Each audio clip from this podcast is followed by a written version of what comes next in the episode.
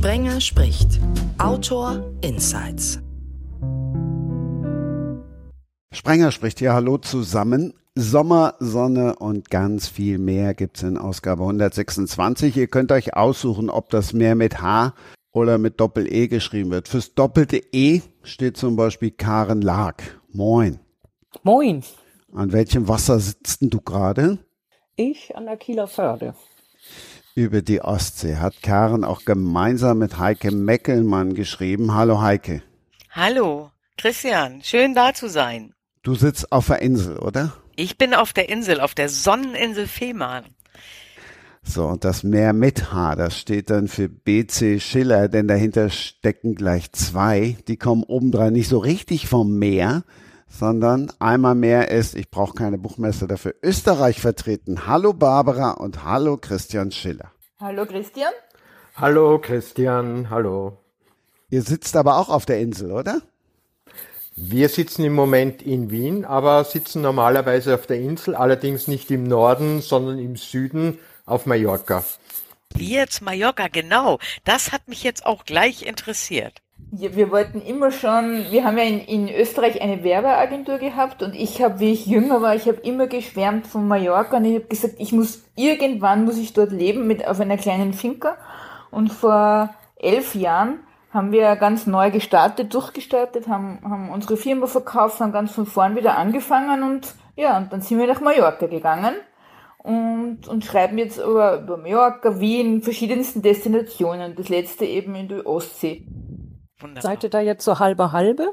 Wir sind zum Teil in Österreich und zum Teil auf Mallorca. Also im Moment sitzen wir in Wien und schauen raus auf einen schönen Park, also sehr, sehr angenehm. Und den Rest der Zeit sitzen wir auf Mallorca und reisen sehr viel herum und fahren natürlich auch nach Rügen, ist klar, weil eine unserer Serien eben auf der Insel Rügen spielt. Mallorca ist ja nicht so klein. Wo seid ihr denn genau auf Mallorca? du willst, das haben wir jetzt verraten. Äh, wir sind im Südosten, in, in, in der Nähe von den schönen Naturstränden Estrenk, äh, bei Santani dort eigentlich, wo überhaupt kein Tourismus ist. Also wir wohnen in einem kleinen Ort, der hat nicht mehr als 400 Einwohner. Da gibt's noch einen Tante-Emma-Laden und eine kleine Post, die hat nur eine halbe Stunde am Tag offen. Und diese ganzen Touristenschwärme oder so vorstellen, die sind rund um Palma und im Westen. Also bei uns ist wirklich alles noch sehr urtypisch und, und sehr Mallorquin halt. Dann sprecht ihr auch Spanisch, oder? Un poco, sí. Ein bisschen, ja. ja. Aber ja. wir bemühen uns. Also wir können kommen durch, sagen wir so, in, äh, dort in dem Ort. Und es ist natürlich sehr entspannend, weil die Touristenströme eben links und rechts vorbeigehen und wir uns da wirklich dem Schreiben widmen können und sehr viel Natur rundherum haben mit der Stille. Und wenn wir es einmal laut wollen oder ein bisschen Action wollen, dann können wir nach Palma fahren. Schön. Also Mallorca ist ja auch meine Trauminsel. Also wenn ich könnte, würde ich da auch sitzen. Warst du schon ja, mal Mallorca? also schon mindestens 10, 12, 13 Mal. Ich weiß es gar nicht mehr. Cool. Wo? Aber ich liebe Mallorca schon mhm. immer. Erstmal war das immer eine Insel, die zügig zu erreichen war. Richtig. Und auf der anderen Seite dieses mediterrane Klima. Und ich war oft auch im Februar da, wenn die Mandelblüte anfing. Ja. Hat mir immer sehr gut gefallen. Also ich kann nur meinen Mann nicht überzeugen, äh, dass wir da uns eine kleine Wohnung kaufen oder ein kleines Häuschen. Äh, nee, ja. er will von dieser Insel nicht weg. Aber du lebst ja auf Fehmarn, oder? Ja, ich lebe auf Fehmarn und das seit über 30 Jahren. Wow. Also ich bin ein sogenannter, ein, eine sogenannte Rucksack-Femaranerin, die irgendwann mal hier zugestoßen ist. Ich habe mich hier äh, 1989 selbstständig gemacht in einem ganz anderen äh, Bereich und das habe ich hier auch fast 30 Jahre betrieben, das Geschäft. Cool. Und dann habe ich einen Femaraner kennengelernt, also ein Inselkind. Mit dem habe ich dann auch ein Inselkind. Ich habe also zwei ja. Männer hier im Haus, habe auch eine Tochter, die ist allerdings auch mit vom Festland hierher gekommen. Okay. Und äh, das ist meine Insel und ich liebe diese Insel auch. Also es gibt eigentlich nichts Schöneres, nur das Klima ab und zu. Ähm, mediterran wäre auch nicht schlecht. Ja, ich denke besonders im Winter. Aber Fehmarn ist ja die Sonneninsel, das habe ich ja gelesen. Über 2000 Sonnenstunden. Eben, wow. genau, eben. ist die ja, ja, wir sind Insel, schon sehr ich, ja? südlich. Wir haben Sonnenschein, extreme Wolkenbildung und acht Windstärken. Wow. Das heißt, hier fliegen langsam die Schafe vorm Fenster vorbei. Also, aber ansonsten ist es hier wunderschön, wirklich wahr. Also ich möchte hier nicht wieder weg. Trotz alledem, so über Winter auf Mallorca wäre schon schön. Musst du uns mal besuchen kommen? Das mache ich gerne. Also wenn ich das ja. nächste Mal da bin, Sehr melde ich mich vorher bei euch ja. und äh, dann gucke ich gerne mal auf ein Glas Vino vorbei. Ja, ja gerne. Super. Das ist doch schon mal toll. Aber wenn ihr nach Fehmarn kommen solltet, ja. mal auf dem Weg seid, also könnt ihr euch auch gerne melden und, und ja, trinkt dann mal. Ja, natürlich. Weinchen Machen wir auch. Kaffee. Wir, wir neue Leute kennenlernen, ja, das ist, klar. lieben wir. Das finde ich Das ist schön. Das, ja, ich bin auch sehr extrovertiert. Also man muss mich sehr oft ausbremsen, weil ähm, ich habe schon viele Bereiche ähm, abgehandelt und fühle mich einfach wohl mit dem, was ich tue und alles mache ich so lange, wie es mir Spaß macht. Und wenn es dann zu Ende ist, ist es zu Ende. Super, Aber hier ja. ist das einfach schön.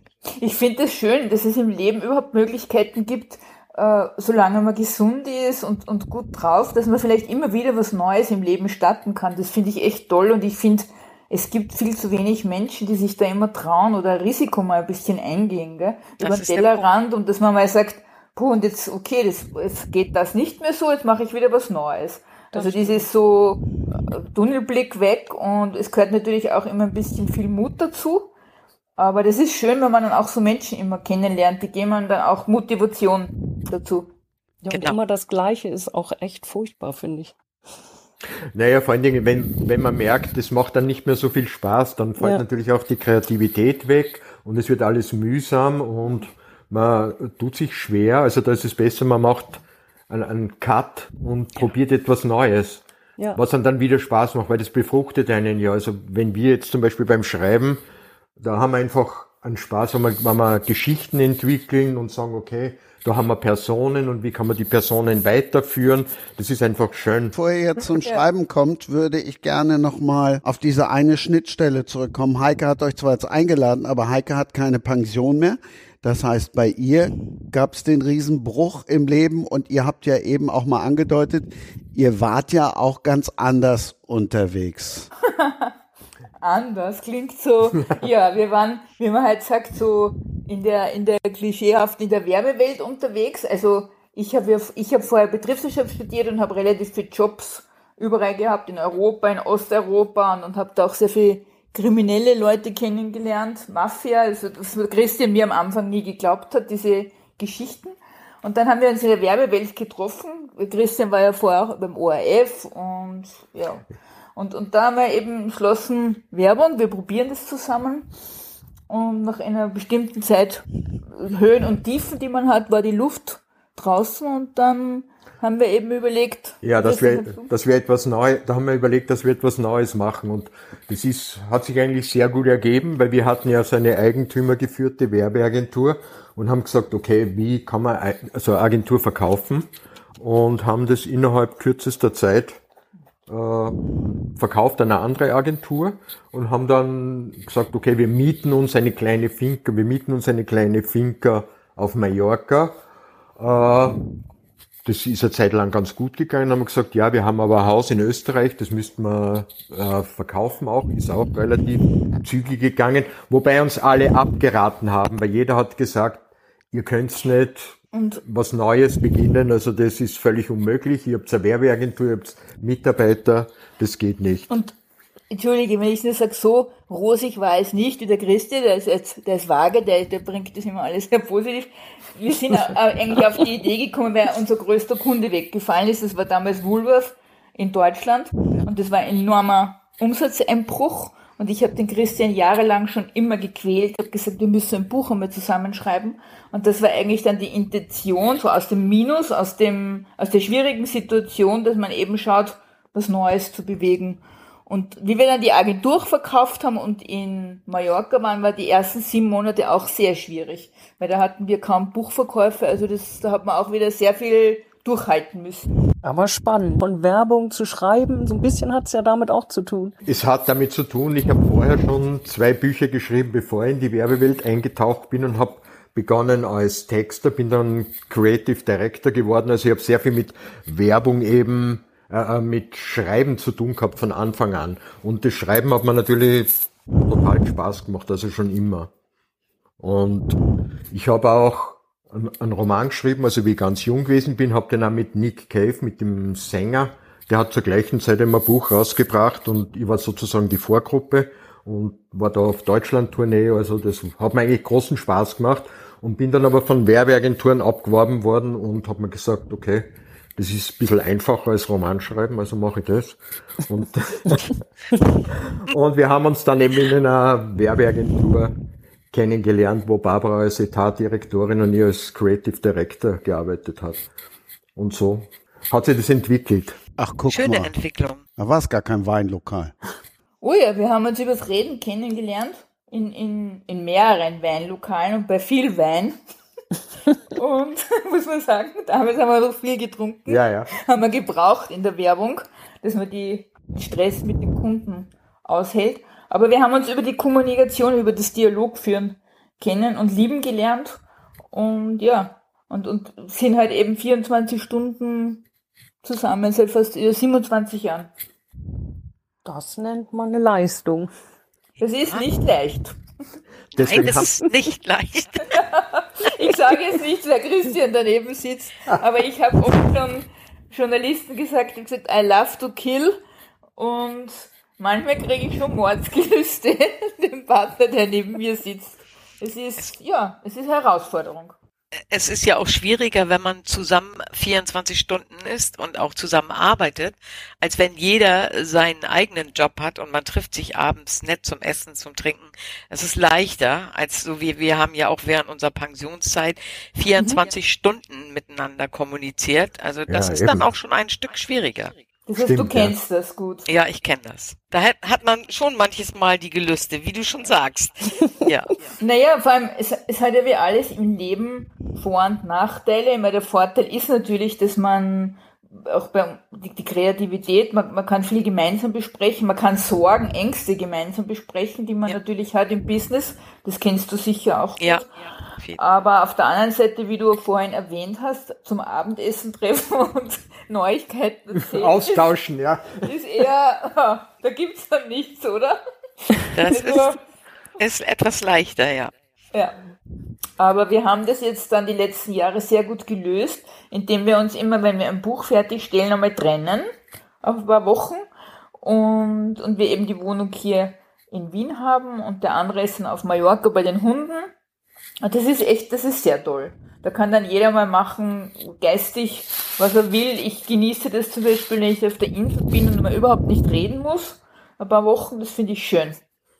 Also, Das nennt man dann Abstand im richtigen Sinne. Ja. Tatsächlich, ja. Stimmt. Ja, den braucht man ja auch ab und zu. Also das ist, ist aber so wie wir zum Beispiel, wir sind ja nun wirklich immer, auch jetzt noch, und äh, ich sitze ja dann meine fünf bis sechs Stunden, also eigentlich sechs Stunden täglich hier oben in meinem Schreibzimmer. Und wenn Wow. dann mein Mann so leise die Stufen hochkommt, dann, ich höre das ja schon, ah, ich wollte nur mal sehen, was du machst.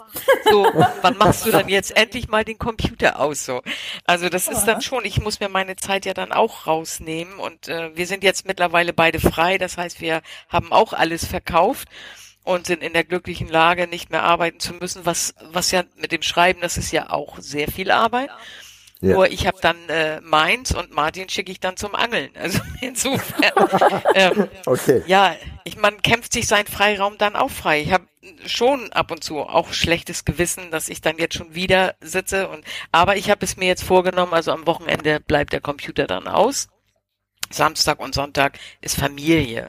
So, das muss man machen, aber es zieht mich natürlich immer wieder nach oben. Ja. Und ich würde viel lieber schreiben manchmal, aber es ist halt so. Und das gehört Ja. dazu.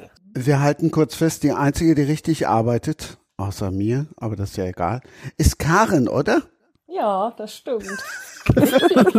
Richtig. Re- Ja, richtig. Ich habe nämlich zwei Buchhandlungen und das ist auch viel Arbeit. Wow. Ja, das ist viel Arbeit, ja. Ja, das glaube ich, ja. Erzähl ein bisschen von deinen Ja, Handlungen. das- Toll. Ähm, Ich habe mit einer kleinen in Preetz, das ist hier von ähm, Kiel Richtung Lübeck so die erste wirkliche Kleinstadt ähm, angefangen. Das ist eine wirklich ganz kleine Buchhandlung. Da bin ich auch ja, dazu gekommen wie sehr überraschend und sehr plötzlich und ganz ungeplant. Und Warum? dann habe ich vor zwei Jahren in Plön, das ist dann das nächste Städtchen, ähm, eine größere Buchhandlung übernommen noch dazu. Cool, sehr. Und das, ja, das ist richtig schön. Das war auch ein ganzer Bruch in meinem Leben, aber ähm, ich freue mich jeden Tag darüber. Und äh, wenn man dann Sonntagabends denkt, morgen musst du wieder zur Arbeit. Ach ja, du fährst ja in die Buchhandlung, dann ist das richtig erfrischend. Positiv, gell? Ja, ja. glaube ich, ja. Warum hast du einen Bruch gehabt da, bevor du die Buchhandlungen, was hast du vorher gemacht? Oder? Ich habe vorher ähm, hier in Kiel am Geomar ähm, Forschungsinstitut für Meereswissenschaften gearbeitet. War interessant. Und ja, das war auch sehr interessant, ähm, über 20 Jahre lang, ähm, immer in Projekten die mit Russland zu tun hatten, was jetzt natürlich dann nicht mehr so aktuell ist. Nicht mehr so aktuell jetzt, nein, stimmt. Äh, leider, was auch wirklich schade ist, weil wir haben ganz tolle Forschung gemacht. Wobei ich bin nie, kein Naturwissenschaftler, ich habe Literatur studiert und bin sozusagen wieder zu den Wurzeln zurückgekehrt. Aber ja, das war schon auch sehr spannend, Klimaforschung zu machen. Und man weiß natürlich jetzt, wovon sie alle reden. Ja, natürlich, das glaube ich, ja. Ja. Und warum bist du, warum dann Buchhandlung? Äh, ja, also ich wusste ja, dass irgendwann ähm, diese Tätigkeit beendet ist. Jetzt nicht wegen Russland, das wusste ich nicht, aber ähm, weil man immer ähm, davon ausgehen musste, dass auch mal ein Projekt nicht durchkommt. Das haben wir aber immer geschafft bis auf zum Schluss und weil meine Chefin dann auch abs in absehbarer Zeit mal in Rente gehen würde, und da habe ich dann wirklich ganz zufällig bin ich dann auf diese Buchhandlung gekommen und zwar über meinen Autorenverein. Ich bin bei den 42er Autoren und wir haben da ja so ein Forum und ähm, eine Kollegin, die eben in der Buchhandlung in Preetz arbeitet, schrieb eines Tages in diesem Forum, ob nicht irgendjemand irgendjemanden kennen würde, der eine kleine Buchhandlung in Preetz übernehmen wolle. Und äh, ja, an dem Tag war es nun gerade so, dass meine Mutter morgens gestorben ist und irgendwie sind dann ja so Umbrüche wow. möglich. Ja, natürlich. Dass ich ja. dann geschrieben habe, ich. Wow. Und so kam das. Ja, toll. Wie, war das ein Sprung ins kalte Wasser oder hast du vorher schon ein bisschen Ahnung gehabt, wie so, so der Buchmarkt abläuft mit den, mit den Reisenden der Verlage und so weiter und so weiter? Äh, nee, gar nicht. Ich hatte wirklich keine Ahnung oh. davon. Mhm. Ähm, ich habe aber zum Glück äh, wirklich gute Leute in beiden Buchhandlungen, denn Preetz, ähm, die ich zuerst übernommen habe, die ist klein und funktioniert deswegen auch ganz anders als die große Buchhandlung in Plön. In Preetz haben wir zum Beispiel keine Vertreter, weil sich das einfach nicht lohnt für die und für uns. Ja. Ähm, aber wie gesagt, ich habe in Preetz tolle Leute, ich habe in Plön ein Team übernommen, das sowieso schon mehr oder weniger alleine funktionierte und bin deswegen gut angelernt worden. Aber wir haben jetzt eine Auszubildende, ich glaube, die weiß dann bald auch schon mehr als ich. Bis zur Rente werde ich das dann schon auch noch alles lernen. Und wie ist es mit dem Buchmarkt? Das würde mich interessieren. Gibt es da große Umbrüche? Ich meine jetzt bei Online, ja, es wird ja relativ wie die Pandemie gewesen ist, ist ja sehr viel online bestellt worden. Hast du das gemerkt oder hast du dich auch dann auf online konzentriert? Ähm, also während der Pandemie hatte ich noch nur die kleine Buchhandlung in Preetz. Ja. Äh, da haben wir schon gemerkt, dass ähm, mehr über unseren Shop bestellt wurde. Ähm, aber das hat, also viele sind dabei geblieben oder viele, einige sind dabei geblieben, die bestellen aber so, dass es in die Buchhandlung geliefert wird und holen das dann ab. Also das ist das, was wir eigentlich haben. Die Kunden, die wir da haben, die sich was zuschicken lassen, die kann man an einer Hand abzählen. Das ist in Plön natürlich aufgrund der Größe ein bisschen anders, aber auch da bestellen die meisten Leute zur Abholung in der Buchhandlung, was dann ja auch schön ist, weil nicht noch ein Postbote irgendwo wieder an der mhm. Straße steht und nervt. Ja, stimmt, du hast recht, ja, ja. Ich mag das auch gern, also dass man es online bestellt, zum Beispiel am Wochenende, wenn man Zeit hat, Sonntag, dass man da mal schaut, was gibt es oder ein bisschen die Texte liest oder Rezensionen und so weiter und holt es dann in der Buchhandlung ab. Das finde ich eigentlich toll, also diesen persönlichen Kontakt. Ja, ist, genau. Und ich sage auch wichtig. immer allen, die es nicht hören wollen, dass das umweltfreundlicher ist, als wenn jeder den Postboten hat und alles in einzelnen Pappkartons überall hingeliefert wird. Bei uns kommt es ja gesammelt an. Da fährt Ja. nur einer für ganz viele Kisten und viele Bücher. Und außerdem kommt das meiste tatsächlich in Kisten, die ja wiederverwendet werden. Okay, ja klar. Es ist ja jetzt auch so, was ich gesehen habe bei den Büchern, dass sehr viel gar nicht mehr das Zellophan verwenden und da so einen Kleber drauf haben dann. Also das ist eher umweltschonend, also kein Plastik und so weiter verwenden mehr. Ja, ja, auch ohne den Kleber. Und leider sind viele Kunden dann sehr enttäuscht, wenn da mal ein kleiner Knick in dem Schutzumschlag ist. Ah, ja, Ähm, ich finde, da müsste so ein bisschen Umdenken kommen. Wenn man es verschenkt, okay, aber für einen selber. Viele sagen dann auch, ach, das ist ja für mich selber, dann ist das egal. Aber klar. ähm, es kommt halt doch eher mal zerquetscht oder, also nicht eingerissen oder so, aber mit so einem Aber kleinen ein bisschen Stoß. zerdrückt, ja, ja, genau, da Ja. gestoßen an der Ecke, ja. Ja, oder vor allem, dass eben der Schutzumschlag was hat, der ist ja nun auch zum Schutz da. Und früher war das wohl auch so, dass man dann im Verlag nur diesen Schutzumschlag nachbestellen konnte, was ich total toll finde, weil das ja auch äh, Papier ohne Ende sparen würde, aber es gibt's nicht mehr. Ja, ja, gibt's nicht mehr, nein. Ja, es gibt da sehr viele, ich kann, ich kenne das von meinen Eltern her noch, die haben die Schutzumschläge weggegeben, weil ihnen die normalen Büchereinbände, also die haben sowieso nur Hardcover gekauft immer, und da haben ihnen die normalen Bücher viel besser gefallen, also wo oben das draufgeklebt war, sozusagen mit Namen und so weiter. Ja. Das haben wir geprägt. gestern gesehen bei einer Buchhandlung in Wien, bei, bei der großen, beim Morava, Morava. Morava, ja. Also ich habe das zum ersten im, im Mistkübel vom John Grisham, das beim neuen Buch, der der Umschlag im, im Mistkübel, gell? Weil der gesagt hat, es gefällt ihm besser, der Umschlag gefällt ihm nicht, es gefällt ihm besser, wenn es ohne Schutzumschlag ist. Aber wenn Ja. man weiß, welche Mühe dahinter steckt, also ich, ich kenne es von uns selber mit Buchcover entwickeln und so und dann landen die Sachen im Mistkübel. Das ist dann nur frus- Frustrierend, ja. ja, man kauft ja auch viel nach Cover, ne? Also das, Ja. dass das oder? gut aussieht und einen anspricht. Stimmt. Nach welchen Kriterien kaufst du Bücher? So, also müssen mit der Ein- Nord, Einkauf, meinst du? oder einkaufen, genau. Müssen, müssen mit der Ostsee zu tun haben jetzt, weil da ist ja ein starker Trend, was man jetzt feststellen kann. Also wenn man sich so die, die Nordsee. Listen ansieht, Nordsee, Ostsee, liegen ja total im Trend. Ja, Habt ihr Ja, da einen also Schwerpunkt? Ja, klar, wir haben äh, also in Plön gerade natürlich ein Regal mit äh, Ostsee-Krimis oder alles, was so hier im weitesten Sinne auf der Ecke ist. Das wird auch sehr gut angenommen. In Preetz haben wir da wesentlich weniger, weil wir sowieso nicht so viele Bücher haben. Und äh, da, ja, in Preetz ist eigentlich das so, dass alle Bücher einen mit der Front anschauen. Also die stehen nicht wie bei einem zu Hause im Bücherregal, sondern man sieht sie immer von vorne, weil wir das Problem haben, wir haben noch eine, in Anführungszeichen, normale Buchhandlung in Preetz, also die dann eben die Mengen hat und da müssen wir irgendwas anderes machen. Deswegen haben wir das jetzt so gelöst. Ähm, da kaufe ich dann sowas nicht ein, da kaufen wir, also wir sind da drei Leute und wir kaufen eigentlich alle nach Spontanität ein. Also manchmal nach dem, was man vielleicht auch haben sollte, suchen aber auch Sachen, die anderswo auch stehen, aber vielleicht nicht so auffallen, weil sie da zwischen den anderen Büchern so ein bisschen verschwinden. Und ja, so probieren wir das zu dritt. Und in Plön äh, macht meine Kollegin den Einkauf, die hat das seit Jahren im Griff und hat offensichtlich auch den richtigen Griff. Ach, super, sehr. Und wie macht ihr das so in dieser kleinen Buchhandlung in Brez, wie du gesagt hast? Da habt ihr ein Minderheitenprogramm. Das heißt Kleinverlage auch oder Autoren, die jetzt nicht so im Fokus der Öffentlichkeit sind. Ja, versuchen wir auch. Also wir haben auch das, was gerade ganz doll geht, davon haben wir auch ein paar wenige da. Also ähm, Ja, klar. Ja. Also irgendwas, was die Leute dann immer fragen, muss man natürlich dann da stehen haben. Wir haben aber Ja. nicht zehn Stück davon stehen, sondern eins oder höchstens mal zwei. ja. Spiegel-Bestseller oder? Hm?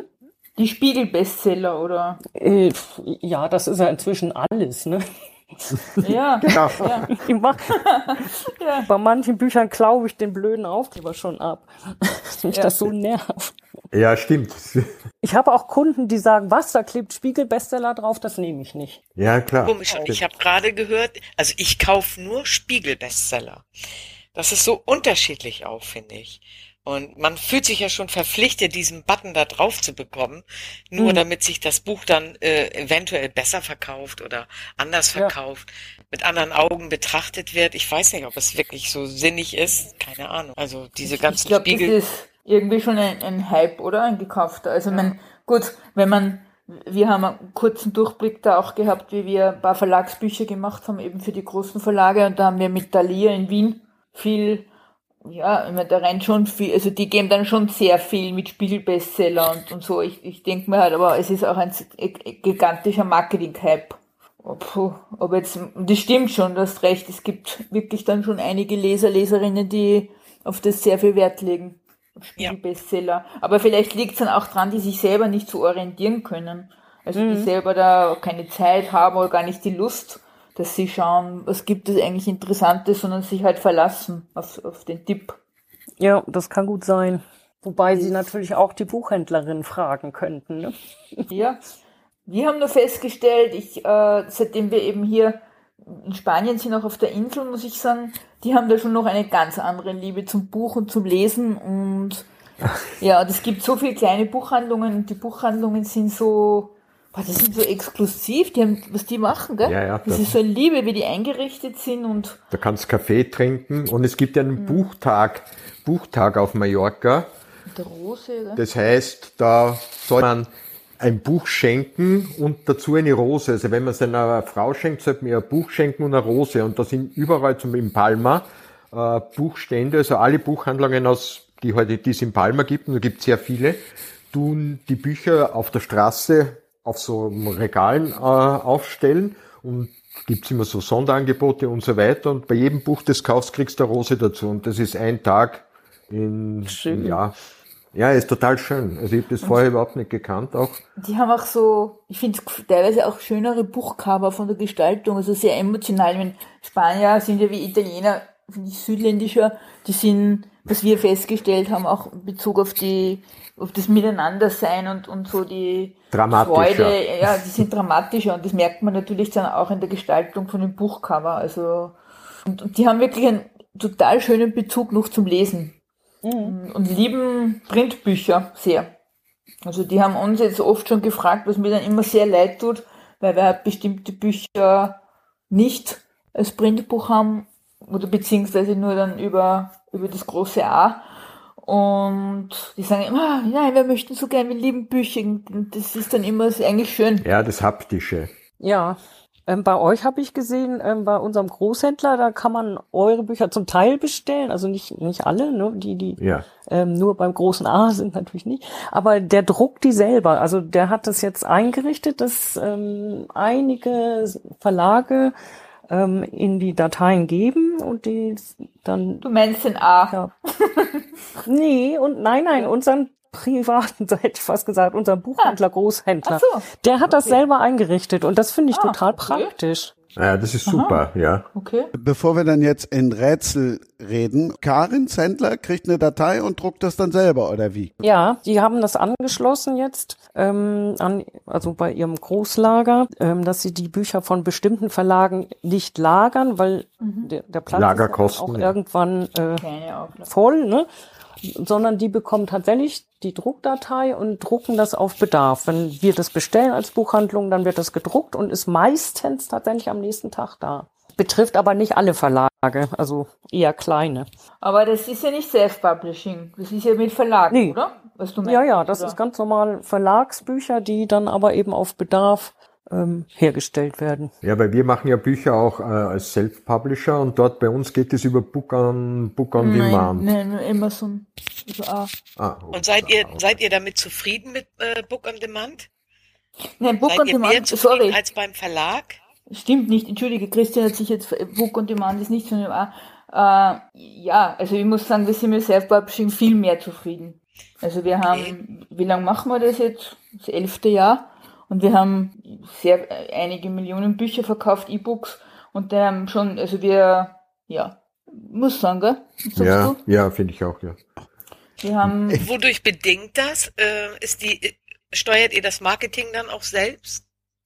Ja, wir haben ja im Self-Publishing angefangen. Wir haben damals dieses Glück gehabt. Also ich habe, wie wir uns entschlossen haben, dass wir einen Thriller schreiben, eine Thriller-Serie, haben wir natürlich den klassischen Weg gewählt und ich habe uns einen Agenten gesucht in Berlin, einen großen Literaturagenten, weil ich mir gedacht habe, jetzt vom Marketing, man muss halt diesen Weg gehen und er stellt dann unser Buch den großen Verlagen vor, also eben so naiv gedacht, als Österreicher. Und der hat es dann auch eben den großen Verlagen vorgestellt und die haben dann gemeint, ja, es ist ganz nett, aber wir brauchen einmal das Österreich schon gar nichts und es gibt genug natürlich als England, Amerika und Schweden so. und so weiter. Ja. Schweden natürlich, ja. Ja. Und dann hat er gemeint, ja, Barbara, dann schreibt eben einen zweiten. Und ich habe dann gesagt, eben doch als auch Businessfrau, habe ich gesagt, nee, aber ich möchte den ersten verkaufen, also nicht gleich nur einen zweiten schreiben. Und dann haben wir diesen, dieses Glück gehabt, dass aus Amerika eben der große A rübergekommen ist mit dem Self-Publishing. Wir haben uns diese Thematik angeschaut und haben gesagt, das klingt eigentlich toll, wir verstehen was vom Marketing und das probieren wir jetzt selber. Und dann war es aber so, dass wirklich, kann man sagen, sieben Monate immer überhaupt nichts passiert ist beim ersten Buch, weil das Entscheidende ist ja und es ist nach wie vor so, dass man eben in dieses 100er-Ranking kommt.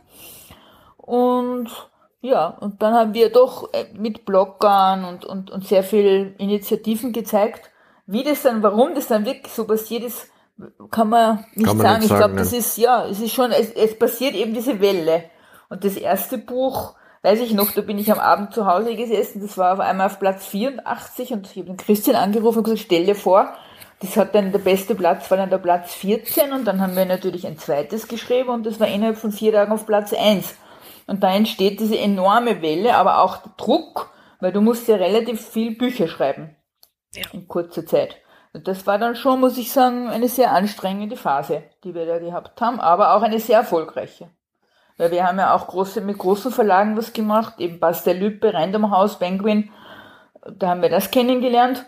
Und das war auch interessant. Ja, sehr. Aber im Nachhinein muss ich sagen, was natürlich, dass wir an sich ja dieses unternehmerische Denken in uns haben und dieses, und ich glaube auch vom Marketing etwas verstehen, dann war die Zusammenarbeit mit den großen Verlagen für uns schwierig. Okay.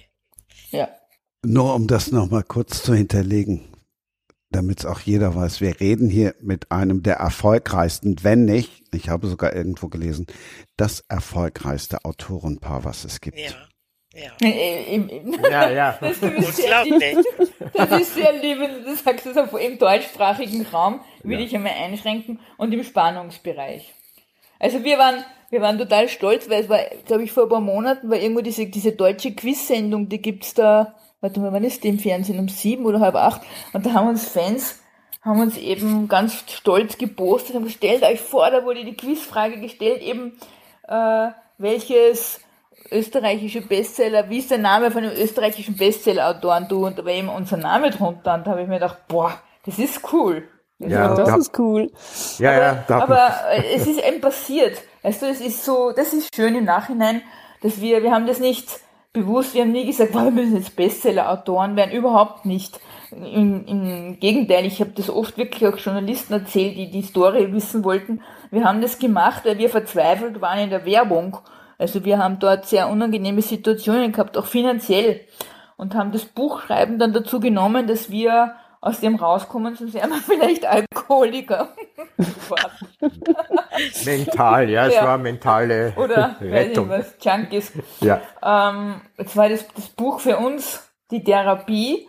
Das Einzige, was wir schon immer ganz frech als Zielsetzung eben gesagt haben und gehabt haben, wir haben gesagt, na, wir möchten eigentlich schon einmal in das Top 100 Ranking dort reinkommen wo wir natürlich belächelt worden sind, die gesagt haben, wie wollt ihr das schaffen? Weil es hat damals auch schon, glaube ich, über zwei Millionen E-Books gegeben. Aber wir haben es geschafft und, und sind total stolz und freuen uns.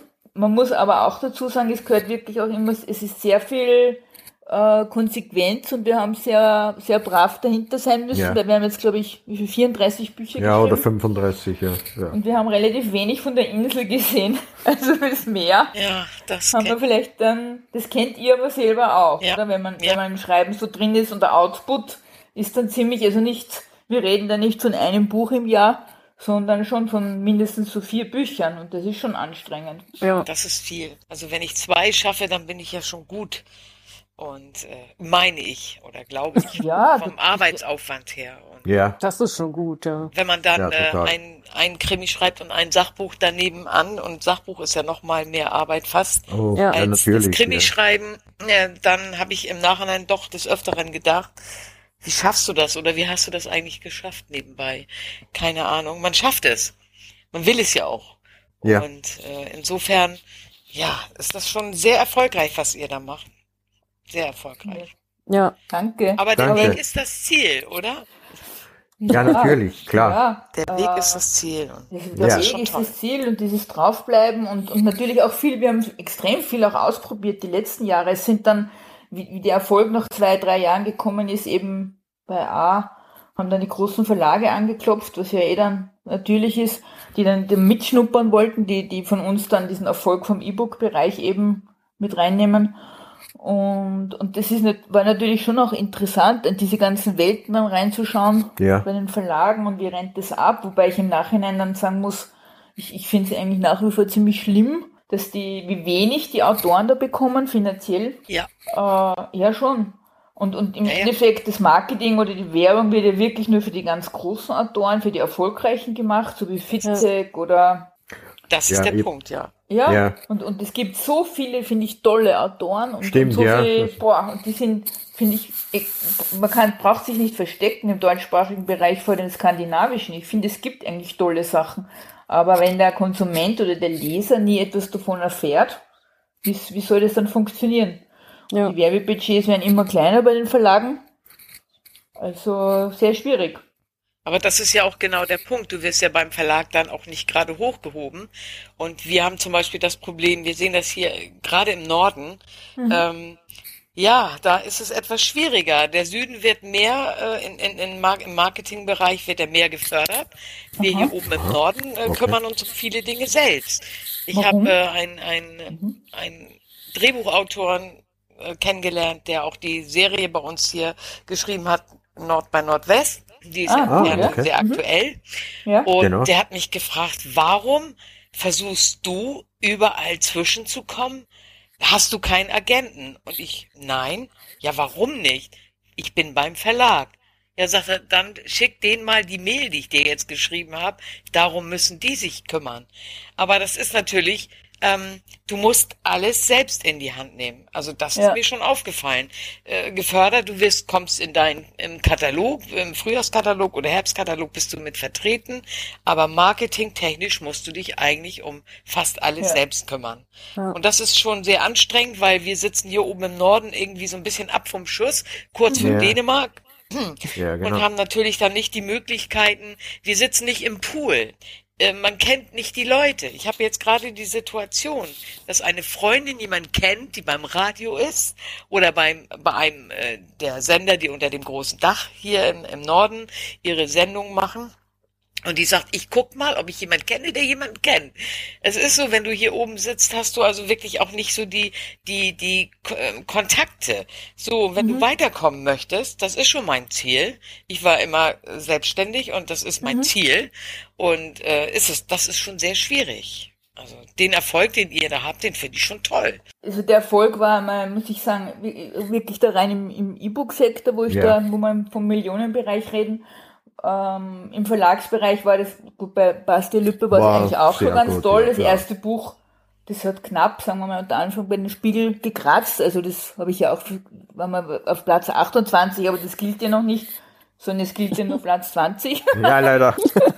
Aber ich finde, das waren, war- wir waren zufrieden. Wir haben mit dem ersten Buch, Verlagsbuch, glaube ich, 50.000 Taschenbücher verkauft Ja, ja. und 80.000 E-Books. Also das war super. Ja, das, Ähm, Das ist gut, ja. ja, ähm, alles. Aber ich, ich musste, bei uns war es, ja, wir haben das halt so intus, weißt du auch, und so, wir haben das so drinnen, dass bei uns das eigentlich auch normal ist, dass wir uns um alles kümmern.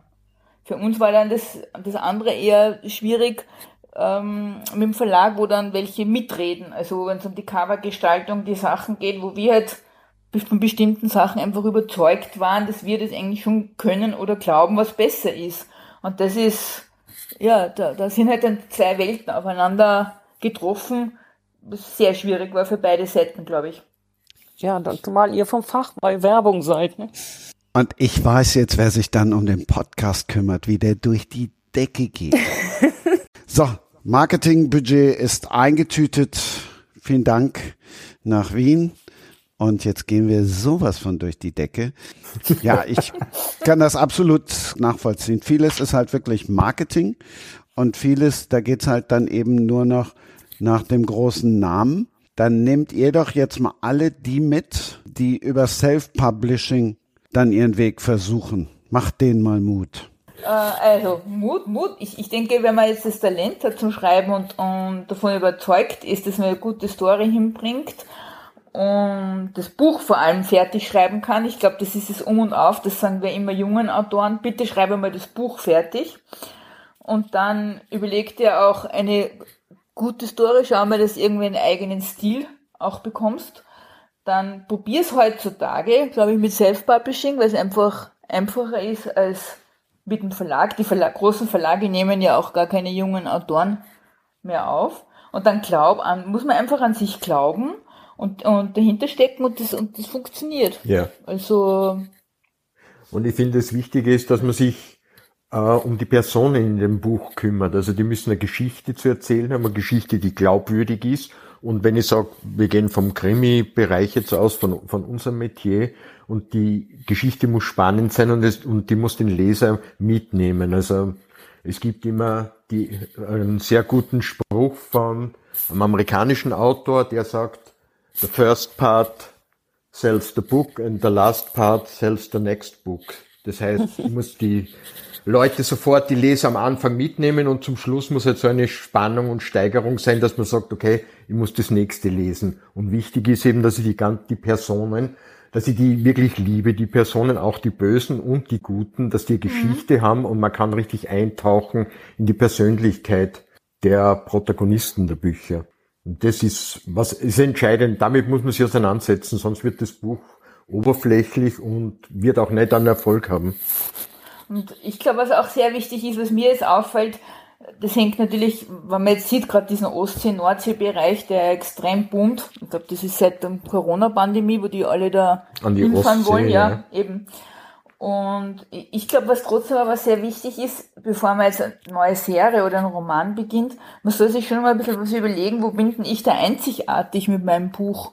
Also weniger in diesem MeToo-Bereich, dass man jetzt versucht, andere nachzumahnen, sondern schon einmal schauen, habe ich einen Kommissar, der einzigartig ist oder ist der Böse von mir irgendwie originell? Also irgendwas, diesen, dieses Why, dieses Warum, warum soll ich das Buch lesen? Wir haben das früher in der Werbung immer gemacht und waren bei ganz großen Konzernen und, und haben immer ganz frech gefragt, warum soll man ihre Produkte kaufen? Und die sind dann immer ganz verdutzt da gesessen und haben gesagt, ja, weil der Preis gut ist oder Qualität. Und ich ja. habe gesagt, das ist ja Lulli, oder? Weil Preis und Qualität. Und das versuchen wir uns halt auch immer dann zu stellen bei unseren Büchern. Sagen, warum sollen wir unser Buch lesen? Und das ist, glaube ich, eine der entscheidendsten Fragen, beziehungsweise man muss die Antwort dazu finden. Mhm. Und wenn man die Antwort gefunden hat, dann glaube ich, dann funktioniert's. Heike, die hast ja. du gefunden und damit sind wir schon mal im ersten Roman, der nicht der erste ist, weil dir geht's ja auch darum, Personen zu entwickeln. Wir lehnen uns zurück und lauschen. Immerhin ist das jetzt ja auch schon die achte Ausgabe. Die achte Ausgabe, ja. Äh, und gerade habe ich äh, zu hören bekommen, dass der erste Band äh, tatsächlich in der elften Auflage herausgekommen wow. ist gerade. Wow, wow. War cool. Da bin ich schon auch ziemlich stolz drauf, aber gerade der aktuelle äh, Roman, die Küstengruft, die jetzt im Februar erschienen ist, die hat auch ein, wie ihr schon gesagt habt, ein sehr aktuelles Thema.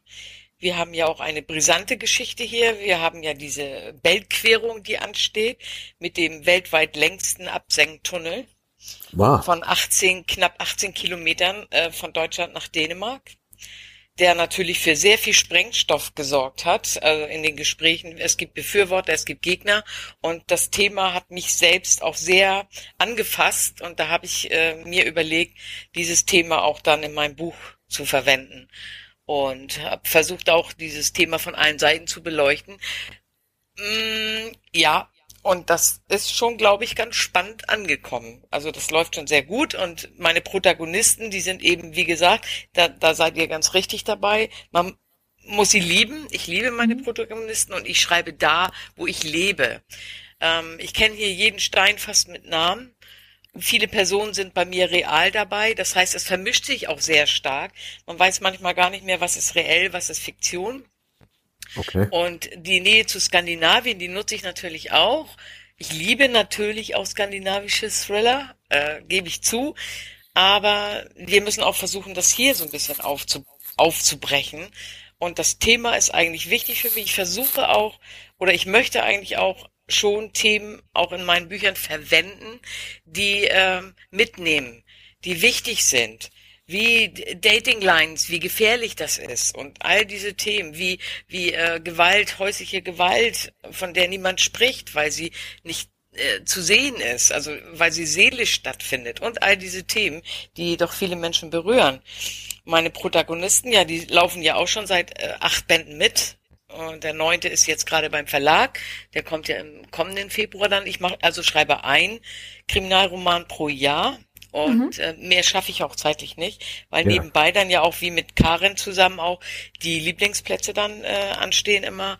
Und äh, meine Protagonisten, ich habe natürlich mir auch versucht, eine Figur zu schaffen, die so ein bisschen anders ist als die anderen.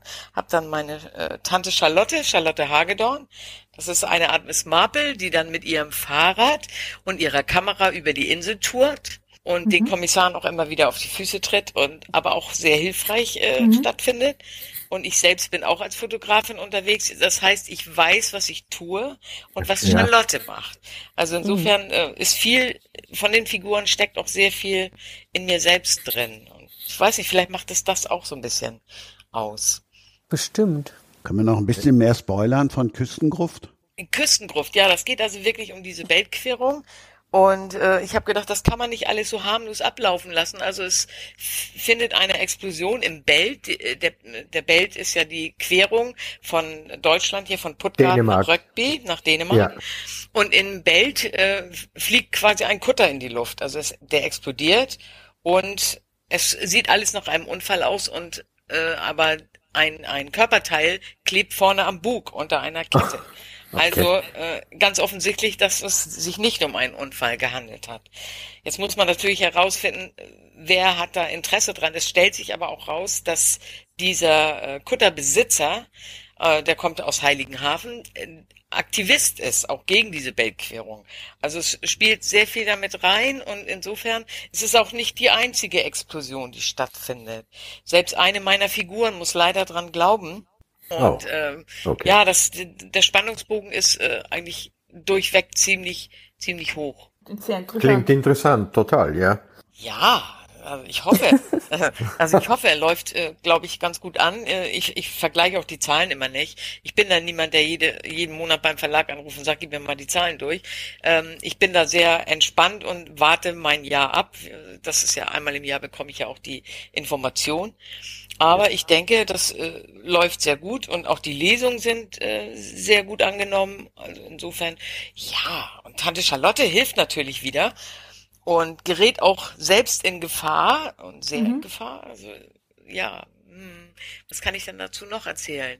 Also mehr als eine Explosion findet statt. Alles natürlich auch hier äh, auf der Insel mhm. und äh, in verschiedenen Bereichen. Äh, ich schreibe auch gerne zu verschiedenen Jahreszeiten. Diesmal mhm. spielt es äh, wieder mal Herbst, Winter.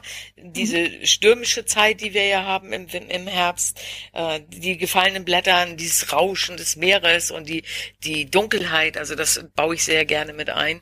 Und ähm, wie gesagt, auch Figuren, die echt sind, spielen in meinen Romanen eine Rolle mit.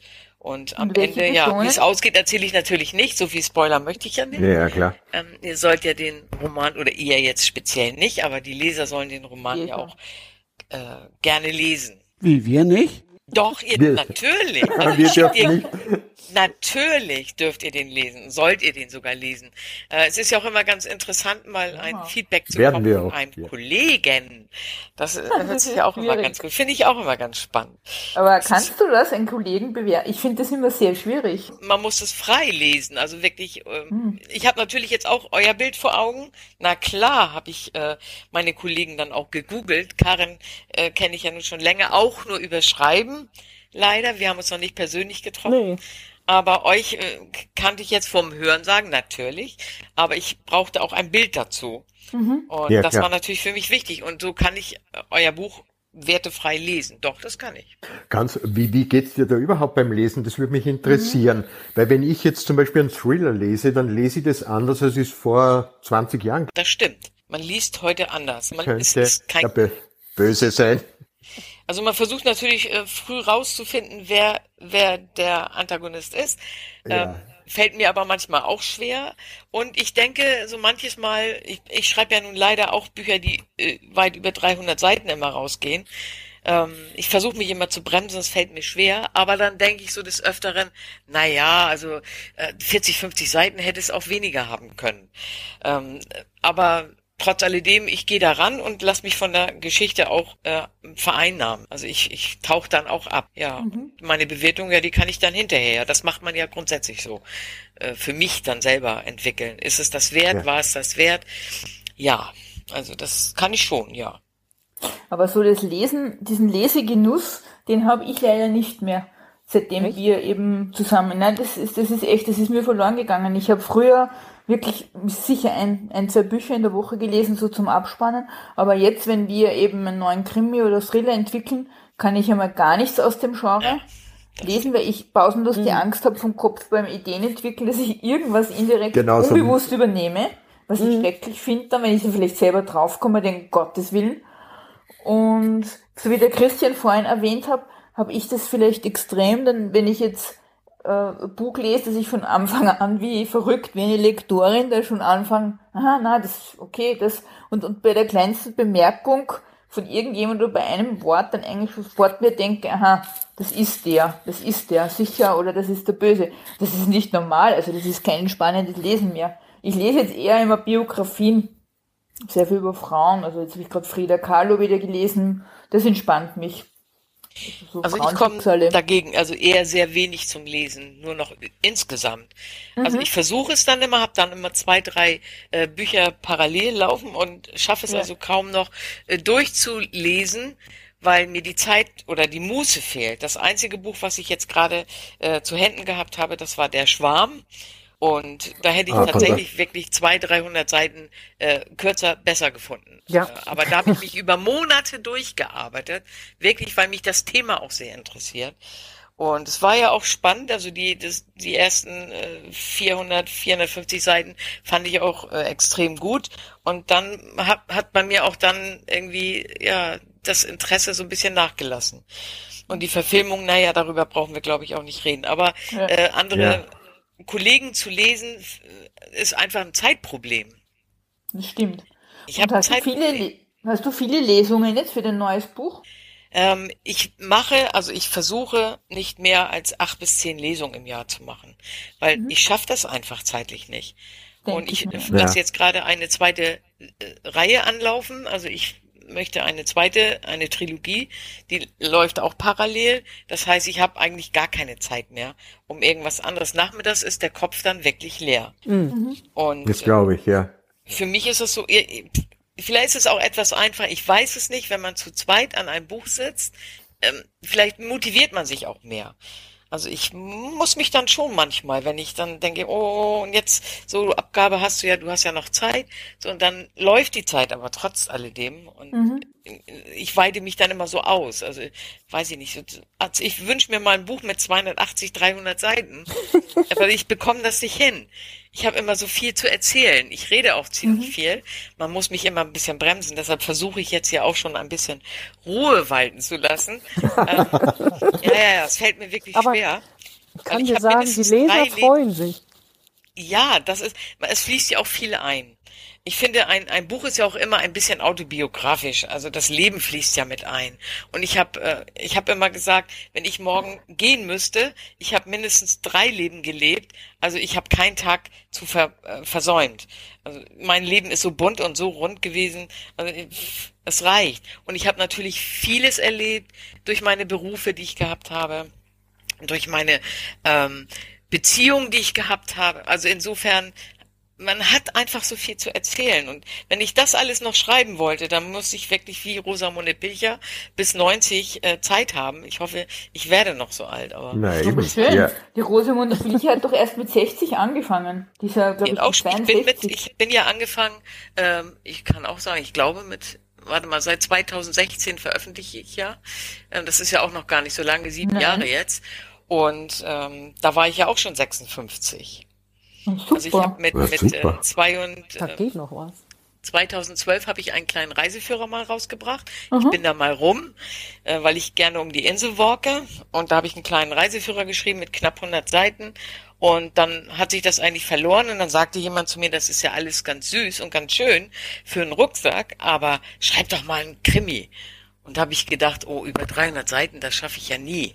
Und dann schrieb es mich und seitdem bin ich gefangen und ich kann auch nicht anders. Also das weiß ich nicht. Ich habe schon als Jugendliche geschrieben, habe lange während meiner Musikzeit Liedertexte verfasst und äh, eigentlich schon immer geschrieben. Weiß ich nicht das war schon immer toll. Und die Spannung, ich liebe, wie gesagt, ähm, Kriminalromane und Thriller. Ich mag dieses Düstere. Ich tauche gern in den Abgrund. Ich liebe die, die, ähm, die, die, die, das Psychoanalytische von den Tätern. Ich liebe diese Rolle. Und, und am liebsten wäre ich, ja, ich bin ja dann auch der Täter. Und äh, ich verliere mich da auch drin. Also das ist schon ganz spannend. Hab jetzt an meiner Seite auch einen, und da bin ich richtig stolz drauf, ein ähm, ein Kriminaldirektor an meiner Seite und wir haben uns kennengelernt über ein Geschäft, was wir hatten und äh, innerhalb von zwei Minuten waren wir befreundet. Das war hm. ein Thema wir, sofort und seitdem sind wir wirklich alle vier sehr gut befreundet und ähm, inspiriert mich und er gibt mir die fachliche Kompetenz, bringt er mit und hilft mir dann, wenn, er, wenn, wenn es heißt, äh, bei uns machen wir das aber so, mach das mal lieber so. Und das ist natürlich auch noch eine Komponente. Ja, das klar. Ist schon sehr spannend. Aber ja. weil du gesagt hast, du identifizierst dich mit dem Täter, da kannst du ja mit Barbara die Hand geben, weil die. Ich liebe das. Ja, weil die mag das auch total gern. Also wenn wir, wir hatten dann so eine Serie bei Random House äh, über so eine Targa. Targa, über eine Undercover-Polizistin, wo man von vornherein gewusst hat, wer der Täter war. Es waren zwei Point of Views, einmal die Undercover-Polizistin und auf der anderen ja. Seite der Serienkiller. Und Barbara wollte unbedingt immer die Figur Serienkiller, das war ihr Thema. Also ich auch. Kann ich verstehen. Ich habe eigentlich immer, eigentlich konsequent Serienmörder. Und ich wechsle immer mal zwischen äh, Mörder und Mörderin auch. Das heißt, ich genau, ja. mag es auch gerne, wenn Frauen töten. Ich finde das toll, weil so manches Mal habe ich mir vorgestellt, hätte man manches Mal ein Messer in der Hand gehabt, hätte man auch so einiges durchziehen können. In ja. früheren Jahren. Mittlerweile bin ich ja auch ruhiger geworden. Und, äh, dann lebe ich das in, in, in meiner Fantasie. Kann ich ja vieles ausleben. Fragen wir doch Karin einfach mal, wie oft sie dich gerne erwürgt hätte, während ihr gemeinsam über Lieblingsplätze geschrieben habt. Ja, also es war ja nicht direkt gemeinsam. Also wir haben uns nicht um die Lieblingsplätze gerissen gegenseitig, sondern ähm, ich bin ja mehr Festlandmensch und Heike ist ja für Fehmarn zuständig. Insofern ähm, ja, war das äh, Revier aufgeteilt. Außer wir sind uns äh, nicht in die Quere gekommen. Nee, genau. Wenn wir schon so viel über Fehmarn gehört haben, dann erzählt doch mal auch ein bisschen aus dem, ja, ist es ein Reiseführer, wenn da drüber steht Lieblingsplätze Ostsee? Ja, eigentlich schon. Ja. Also ursprünglich ist die Idee, dass es auch ein Reiseführer für Leute, die äh, vor Ort wohnen ist. Also ähm, das war auch ein Grund unter anderem, warum ich äh, das geschrieben habe, weil man hat ja so viele Ecken, wo man immer denkt, Mensch, da will ich mal hinfahren. Und dann macht man das nie, außer es kommt mal irgendjemand zu Besuch, den man vielleicht irgendwo hinschleifen will, aber das, so viele kommen ja dann auch nicht zu Besuch. Deswegen fand ich das sehr interessant, mir die Plätze rauszusuchen, die mich persönlich wirklich interessieren, wo ich schon immer mal hin wollte. Genau. Und man hat dann auch Plätze, die noch nicht jeder kennt. Ich versuche natürlich auch in, in den Lieblingsplätzen äh, Orte rauszufiltern, die noch nicht in jedem Reiseführer drinstehen ja, klar. und die ja. ich persönlich entdeckt habe. Es gibt natürlich, wir haben ja äh, zu Zeiten der Hexenverfolgung waren wir hier eine Hochburg. Wir hatten eine der wenigen Massenverbrennungen von Hexen auf dieser Insel. Und das sind so Themen, ich kenne natürlich auch die Örtlichkeiten. Ich bin ins Archiv mhm. und habe mich da eingelesen ja. und wir haben die Pläne durchgeguckt, wo es in etwa gewesen sein könnte. Wir haben uns da in einen Punkt, wir haben dann den Punkt entdeckt. Das sind natürlich äh, Wege, die nicht jeder kennt.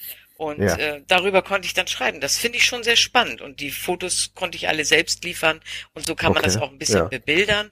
Das ist schon sehr spannend. Und aber ich habe festgestellt, dass auch ganz viele, zum Beispiel Femaraner, man denkt ja immer, die kennen das alles, ähm, die verschenken die Bücher auch an Verwandte. So an okay. Tante, Onkel, was weiß ich, jeder bekommt so einen Lieblingsplatz, weil da können sie dann alles nochmal nachlesen. Das ist schon eine schöne Geschichte. Also Reiseführer ja. ist es auf jeden Fall.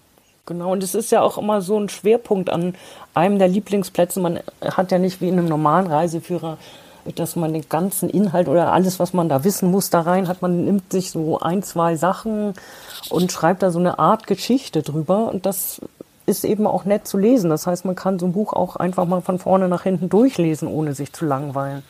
Also das würde ich beim Reiseführer, so einem klassischen, jetzt eher nicht so machen wollen. Ja, ich finde das auch sehr interessant. Es gibt ja auch diese Bücher über Lost Places. So sind wir ja überhaupt einmal das Rügen in unser Bewusstsein gekommen. Das war so um, ich würde sagen so 2005 oder irgendwas habe ich mal gesehen, äh, so ein Bericht über Prora auf Rügen. Mhm. Das war ja damals noch gar nicht, also wie es jetzt ist, eben mit diesen Apartments und so weiter und diesen Luxuswohnungen. Das war ja damals eher noch so verslammt alles. Ein fünf Kilometer langes Gebäude, also das ist ja der Wahnsinn. Und ich mir gedacht, das muss man unbedingt einmal live ansehen, so etwas. Und die Geschichte dahinter, das ist ja eigentlich das Interessante immer, wie bei euren äh, Reiseführern. Du hast eine Geschichte, wie du erzählt hast, von dieser Massenhexenverbrennung. Mhm. So ist uns das gegangen mit dem Prora, was sie die, diese Gigantomanie, die sie da die äh, NS-Leute ja. da vorgestellt haben, 20.000 ja. Urlauber auf Ansitz dorthin verfrachten. Also diese Gigantomanie ist ja beeindruckend. Ja, ja, das ist unfassbar, ja. Ich, ja, ich unfassbar. Merk, ich merke das schon. Ich wollte jetzt eigentlich den Zuhörern und Zuhörerinnen nochmal schmackhaft machen, irgendwie schön gemütlich an die Ostsee von wegen Eisschlecken und in der Sonne liegen. Das kriege ich mit euch nicht hin. Das kann man aber trotz alledem. Natürlich, also, ja. Eis essen gehen jederzeit. Ich bin auch jeden Tag, wenn ich dann hier rauskomme, gehe ich los zu meiner Lieblingseisdiele am Marktplatz und hole mir eine Kugel Eis. Das ist so die Belohnung für jeden Tag Arbeit. Eis essen kann man hier wunderbar. Und das bei das Sonnenschein stimmt. und also die Insel ist wirklich auch dafür gemacht. Doch. Ist nicht nur gruselig, aber die Vergangenheit haben wir natürlich auch alle. So und und äh, die mal ein bisschen aufzubrechen, finde ich schon ganz spannend. Ja, das finde ich überhaupt so an, an, der Ostsee so spannend, weil die so eine Geschichte haben. Also Fährmann ist ja äh, sozusagen am Rand der DDR gewesen, also noch im Westen. Äh, aber zum Beispiel Rügen war ja DDR und genauso wie, wie äh, Usedom, die, die Nachbarinsel. Also das ist ja auch interessant rein, ja. was hat sich da ergeben oder wie war das damals und wie ist das jetzt? Also die, dieses Spannungsverhältnis, also finde ich eigentlich sehr interessant. Ja. ja, aber der Kampf hier um diese Insel war ja auch enorm und äh, hätten bestimmte, hätte Russland damals äh, den Sieg äh, errungen, dann wären wir ja heute genauso wie Rügen, hätten wir zur DDR gehört. So, dann ja. hätten wir genau das gleiche Problem gehabt. Also wir hatten die Dänen, die haben uns 150 Jahre lang eingenommen, bis ja. äh, Mellentin äh, sie wieder verjagt hat von dieser Insel in einer Nacht- und Nebelaktion. Also es ist schon sehr spannend, auch die Historie dieser Gegenden sich mal anzusehen, was hier äh, also alles so passiert ist, das kann man gar nicht glauben. Ja, stimmt. Ja. Also das ist schon sehr interessant, in die Historie reinzugehen. Ja, ich finde das auch mit dem Meer interessant, weil äh, wie wir eben mit dem Schreiben unserer neuen Serie da begonnen haben, habe ich immer gesagt, ja, das Meer und so weiter, mhm. worauf mich Barbara gleich korrigiert hat. Ostsee ist kein Meer, weil es hat nur einen ganz kleinen Zugang, was weiß ich, zum äh, Atlantik und ist eigentlich ein Binnen, Binnenmeer und eine, ein eine See. Ja, eine See. Mhm. Also Na, das also ist, ist schon ein interessant. Binnenmeer. Wir sind ein Binnenmeer. Ja, äh, genau. das muss ich einfach, zu meiner Müssen Partei. Wir drauf bestehen, ne? Wir sind ja. ein Binnenmeer, ja. Obwohl diesem Binnenmeer geht's natürlich auch nicht gut. Und äh, es lassen sich viele neue Fälle darin finden. Also insofern, der Schwarm ist auch gar nicht so weit von Fehmarn entfernt. Also insofern äh, lässt sich da auch viel, vieles noch rausholen aus unserer Ostsee, die leider total zerstört wird gerade. Aha, und wo Sehr spannend. Ja, ja, ja. Also unsere Ostsee kippt. Wir haben ähm, der Fischbestand, wir sind selbst auch Angler. Wir hatten jahrelang ein mhm. Schiff und, und sind immer, bis, bevor wir unsere Pension gekauft haben, sind äh, fast täglich rausgefahren zum Angeln und hatten so in den ersten Jahren, was weiß ich, 30, 40 Fische hinten auf der Pflicht, wenn wir von einem Angeltag zurückkehrten. Ja. Äh, mittlerweile ist es so, wenn man drei Fische in drei, vier, fünf Tagen hat, ist das schon richtig viel. Es ist kaum noch Bestand in der Ostsee. Mhm. Äh, Schleppnetzfischerei hat eines getan, aber es ist auch viel anderes passiert. Wir haben äh, die, die Abwässer, die da reinfließen in die Ostsee. Wir haben die Erwärmung. Wir haben sehr viele Probleme in der Ostsee und, und die äh, Ostsee kippt gerade. Dann dieser vermaledeite Belttunnel, der dann gebaut wird. Dafür wurden ganz hochempfindliche Riffe einfach zerstört, einfach hm. zugeschüttet, die den Lebensraum für den Bereich Ostsee, für die westliche Ostsee ja. äh, unglaublich wichtig sind und einfach zugeschüttet über Nacht. Es wurde gar nicht mehr davon gesprochen und all diese Themen, die sind so wichtig und diese Ostsee, jetzt sollen wir einen Ostseepark bekommen, der aus Richtung Kieler Förde bis rum um die gesamte Insel bis äh, Richtung ähm, Grömitz, äh, da soll es dann auslaufen. Die wollen ja. also unsere Insel zum Naturschutzgebiet erklären, das ganze Gewässer, was ja. überhaupt nicht hilft. Denn wenn man sieht, äh, wie Polen und Russland, ja, ist ja die Ostsee genauso beheimatet, wie die mit diesen Dingen umgehen. Also es ist äh, unglaublich viel, was hier zurzeit gerade passiert. Und ich wundere mich eigentlich, dass äh, sich so wenig Menschen wehren. Das ist die andere Seite der Geschichte. Stimmt, man, man hört auch sehr wenig. Es war doch gerade vor ein paar Monaten, habe ich mitbekommen, war doch so eine Fischkatastrophe, also die, äh, wo die ganzen Fische gestorben sind da. Ja. Das war die polnisch-deutsche ja. Grenze da irgendwo im Norden genau. oben. Ja. Es wird ganz wenig darüber. Das ist wahrscheinlich auch nicht das, was wir hören sollen. Mhm. Das ist einfach das so. Ist es wird uns spannend. ja nur, das ist ja nur hier oben. Ja, eben. Naja, ja, das, naja, gut, aber hier oben sind wir ja, wir sind ja auch alle betroffen. Jeder, der an der Ostsee lebt, an diesem Binnenmeer, ähm, der ist ja betroffen. So, und, und ja, nee, ich meine nicht für uns, sondern für andere Leute in Deutschland ja, vielleicht. Haben, also. Ja, aber wir haben ja auch sehr viele Gäste aus, aus äh, Bayern, aus Österreich und der Schweiz ja. zu Gast. Und äh, auch diese Menschen interessiert doch, was mit unserer Umwelt hier passiert. Ich glaube schon, weil die machen ja auch wirklich gerne Urlaub hier und sagen, ist es nicht schön? Ähm, so wie wir in die Berge fahren, fahren die, genau. kommen sie zu uns.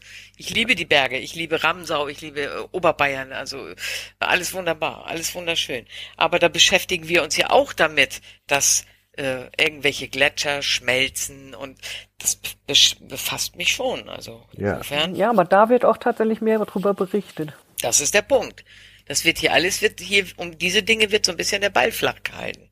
Also das ist mir schon aufgefallen. Und äh, auch die Politik verhält sich ruhig. Und der Minister, ja, alles, wir müssen was für unsere Umwelt tun. Es ist ja nur noch, alle reden ja nur noch über Umwelt.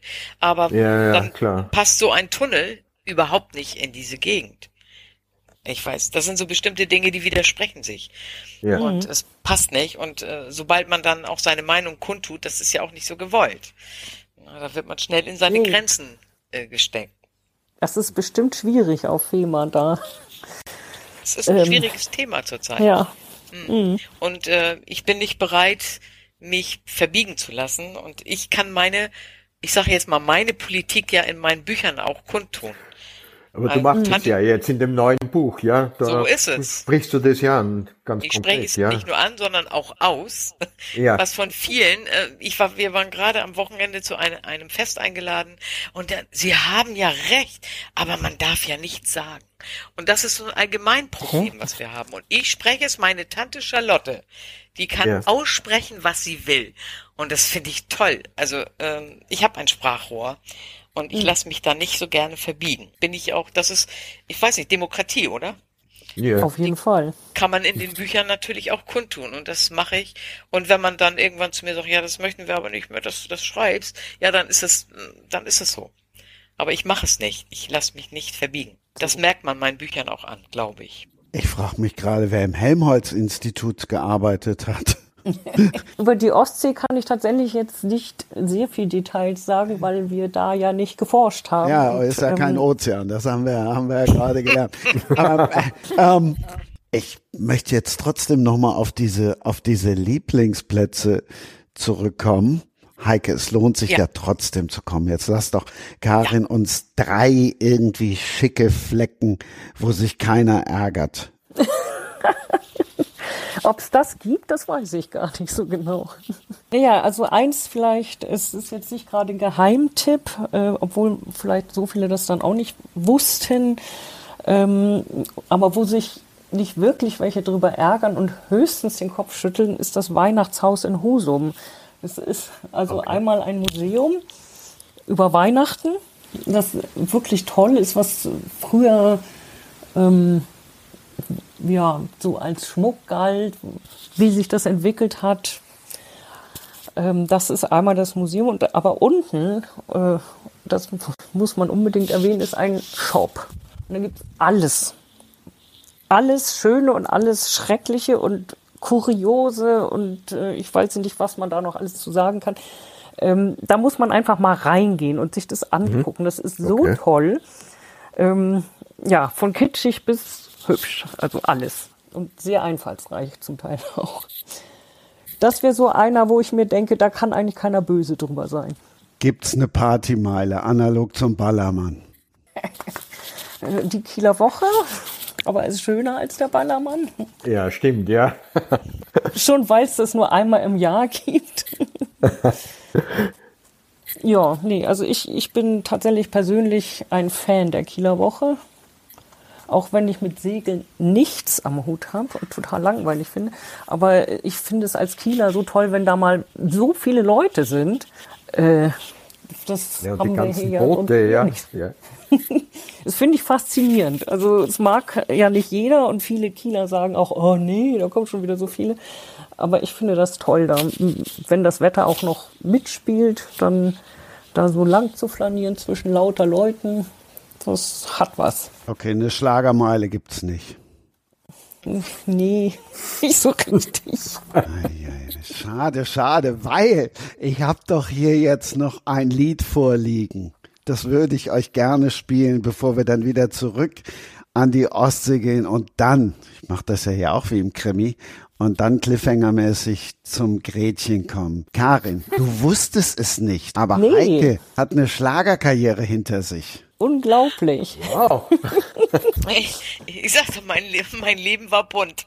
Von wegen, eben haben wir mal kurz über Nick Cave.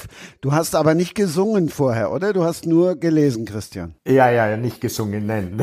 Okay, Achtung. Oh Gott, ich, nein. Ich hatte viel Spaß und habe richtig viel mitgesungen. Also, hier kommt sie.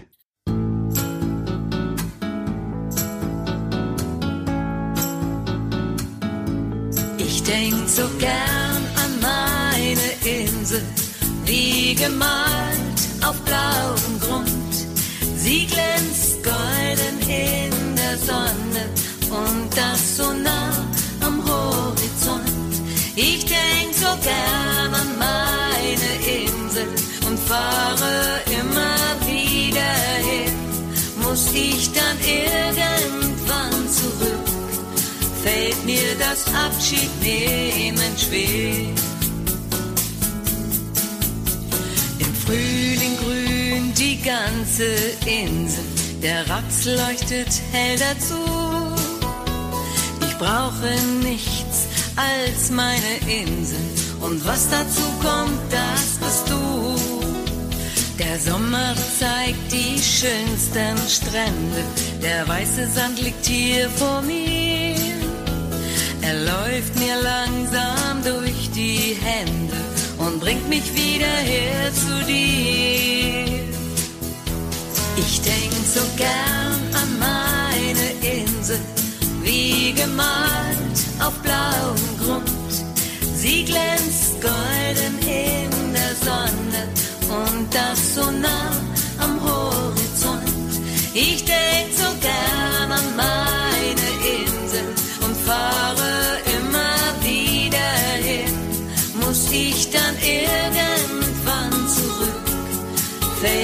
das Abschiednehmen schwer. Kommt dann der Herbst mit Sturmgebraus, ziehen wir die Regenjacken an, laufen durchgeweht nach Haus, wo Tee mit rum uns wärmen kann, liegt dann am Ende eines Jahres die Insel ganz und gar in Weiß. Dann weiß ich, wenn ich jetzt auch fahre, dass ich nur wieder hierher reise.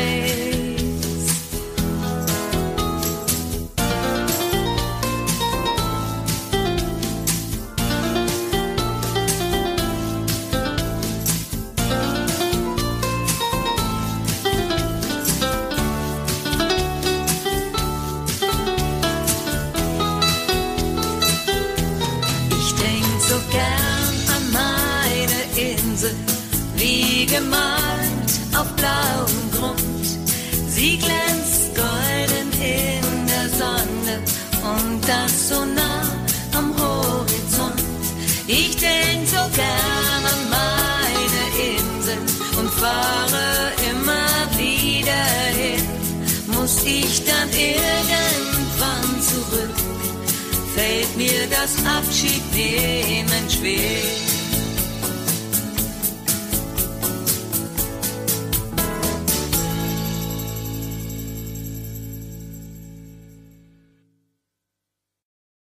Großartig, oder? Super. Super, fantastisch. Ach, naja. Die Schlagerkönigin. Äh, ja, ja. Was, wie hat äh, Carlo von Tiedemann mich mal genannt? Der Spatz von Fehmarn, ja. Bei einer Veranstaltung, wo er der Moderator gewesen ist, vor drei, 3000 Menschen auf dieser Insel. Da habe ich, da Wow. wäre ich fast gestorben. Also da habe ich gedacht, vorher, ich muss sterben. Aber ich habe es überlebt und äh, ich habe fast 50 Jahre Musik gemacht. Und äh, ja, bin damit aufgewachsen, mit fünf angefangen mit typischen Querflöten, dann von der Fanfare über die Trompete und irgendwann kam der Gesang dazu. Und das hat mich eigentlich mein ganzes Leben begleitet bis zum Jahr 2000 und da habe ich gesagt, so jetzt reicht's, jetzt ist genug musiziert und dann kam 2010 äh, die Insel auf mich zu mit einem Lied und fragten, ob ich da nicht Lust hätte, das einzusingen. Das war damals Fehmarn Insel der Sonne. Das ist, glaube ich, auch irgendwo auf YouTube noch. Ich weiß es gar nicht. Und die haben dann gesehen, dass ich Texte schreibe. Der Text war jetzt auch von mir. Und äh, dann haben die gesagt, Mensch, da machen wir ein Album von. Und da haben sie dann noch ein Album draus gemacht. Ja, und das war dann so meine Musikkarriere. Fertig. Ja, nicht schlecht.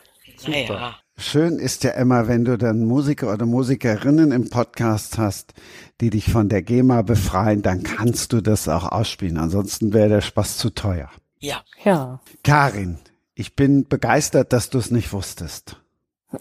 Nee, das wusste ich wirklich absolut nicht. damit läuft man ja auch nicht jeden Tag äh, äh, schwanger mehr. Das ist ja auch eine Zeit, die man irgendwann auch für sich jetzt abgeschlossen hat.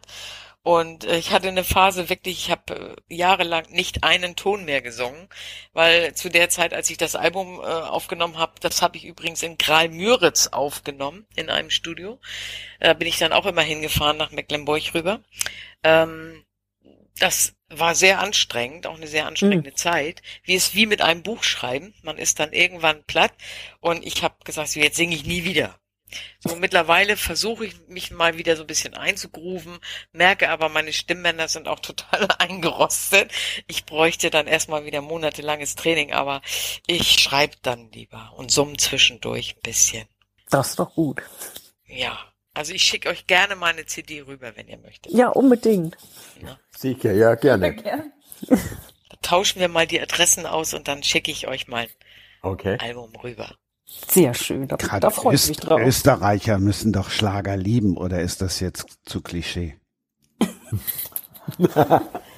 Also wir beschäftigen, wir lieben jetzt zurzeit italienische Schla- Schlager, weil Gretchen liebt italienische Schlager und mit dem, das hören wir jetzt recht oft. Das war mal eine Überleitung, hä? Guck mal, als hätte ich's, ne? Also Ja, spätestens jetzt habt ihr es gemerkt.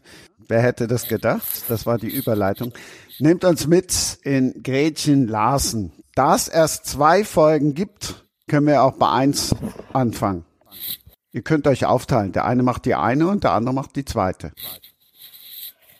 Ja, wie, wie entstand Gretchen? Gretchen ist ein, hat eigentlich ein, eine sehr tragische Geschichte, weil ihr, sie ist nach Rügen wieder, also sie kommt von Rügen und sie hat lange Zeit dann in Berlin gelebt, zusammen mit einem Mann und, und einem Kind, war aber ein ziemlicher Kontrollfreak, ihr Mann, und sie hat wieder Urlaub gemacht bei ihrer Oma auf Rügen und hat sich lange Zeit schon vorher hat sich darüber entschieden, dass sie sich von diesem Mann trennen will. Und gerade in dem Moment, wo ihr Mann mit dem kleinen Sohn auf in den Dino-Park fahrt und sie ihrem Lebensgefährten eben erzählen wollte, dass sie, eine Entscheidung getroffen hat und sich trennen will. Das ist nämlich der Anfang vom ersten Band. Darum erzähle ich das jetzt auch eben ein bisschen ausführlicher. Kommt der Anruf von der Polizei, dass es einen Autounfall gegeben hat und ihr Mann gestorben ist. Und sie ist furchtbar entsetzt und sagt dann eben, wo ist mein Sohn, wo ist Niki? Und der Polizist sagt dann, in dem Auto hat sich kein Kind gefunden. So, und das war, zack, das ist dann der Einstieg zu Gretchen. Und Gretchen lebt jetzt bei ihrer Oma, bei Oma Schulze, die hat einen Campingplatz in Binz.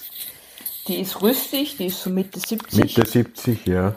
Und ist eine sehr lustige Person, ist sehr lebensfroh, war lange Zeit verheiratet mit dem Kapitän. Und die motiviert immer Gretchen. Und Gretchen hat natürlich auch jetzt ihre dunklen Phasen, weil sie ins schwarze Loch fällt dass sie natürlich immer noch auf der Suche nach ihrem Sohn ist.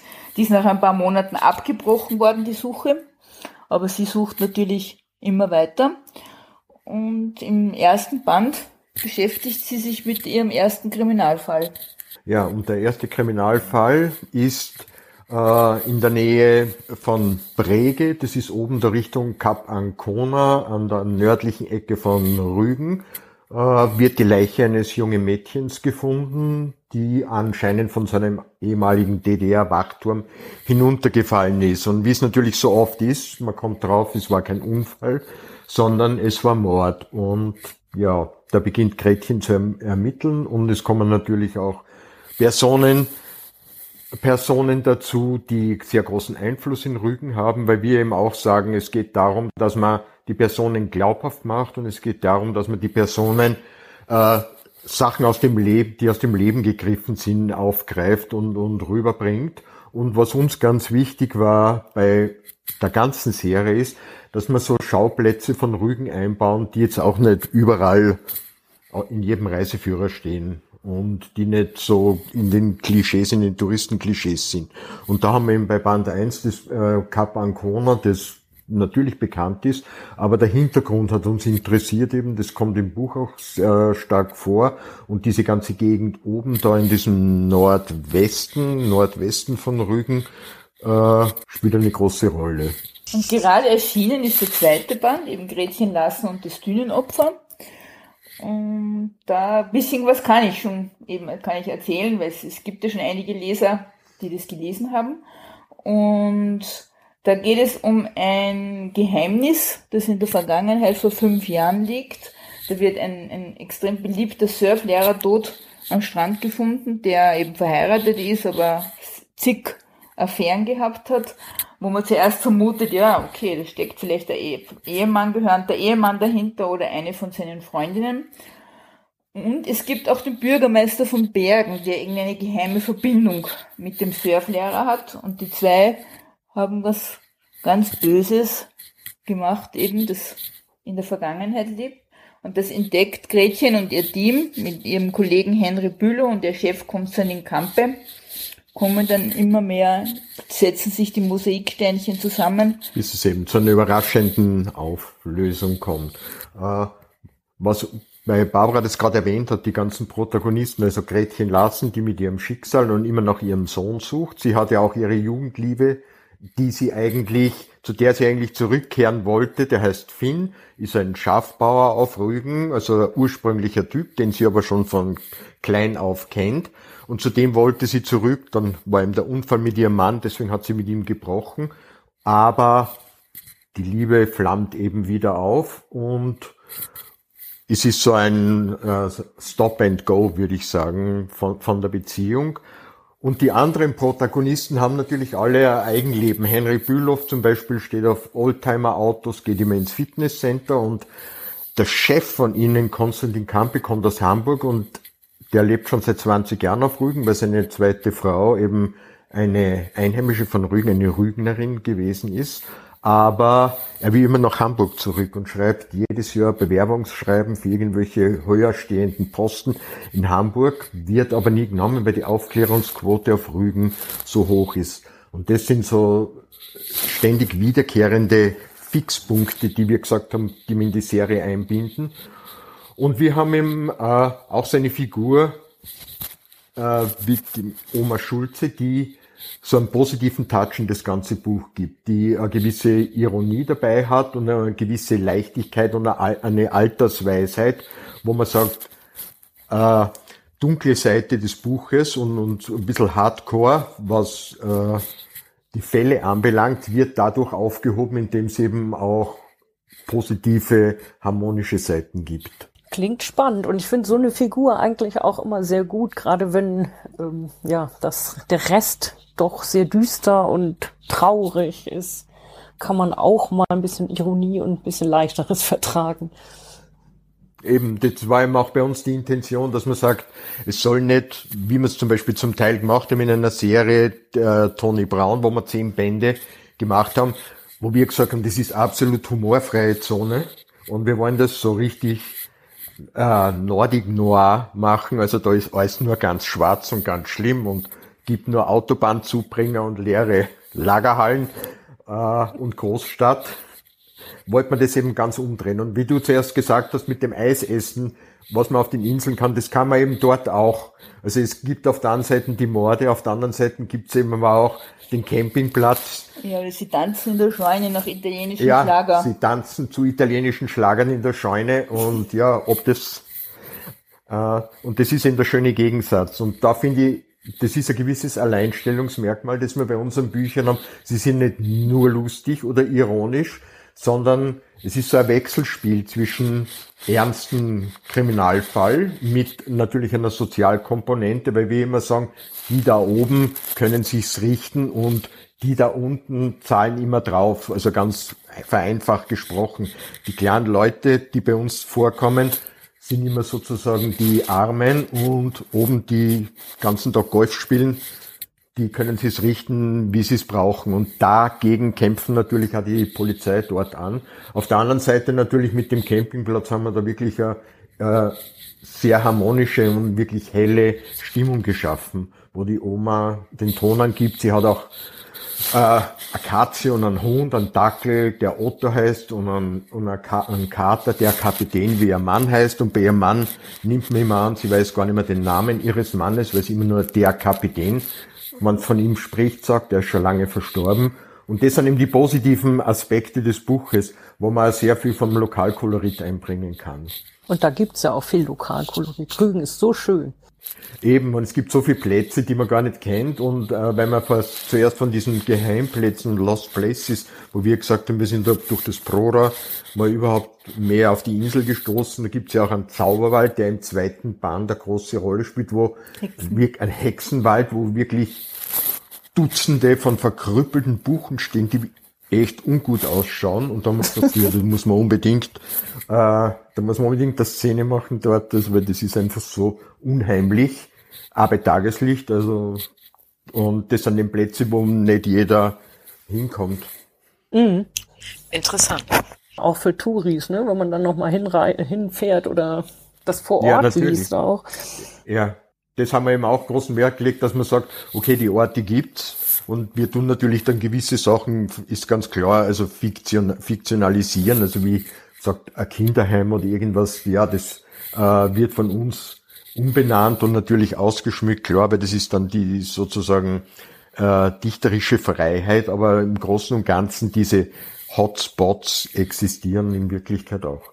Ja, und ich denke, es ist sehr spannend für uns, weil wir ja doch eher aus dem Genre, muss man sagen, klassisches Thriller kommen und es auch gewohnt waren, dass wir immer sehr zügig in den Kapitel vorgehen oder auch, ich würde sagen, sehr brutal sogar. Jetzt war das eine ziemliche Herausforderung, einmal eine eher Krimireihe zu schreiben oder zu starten, weil man sich natürlich dann manchmal auch ein bisschen zurücknehmen muss oder vom Lektorat darauf hingewiesen wird, Achtung, das ist wieder... Cliffhanger ist zu thrillermäßig, ja. Ja, ähm, ja also das, da muss ich sagen, war auch nicht leicht. Also das ist, wenn man das so intus hat, dieses thrillermäßig, aber es ist, es ist schön. Es macht eigentlich ziemlich ja. viel Spaß, muss ich sagen.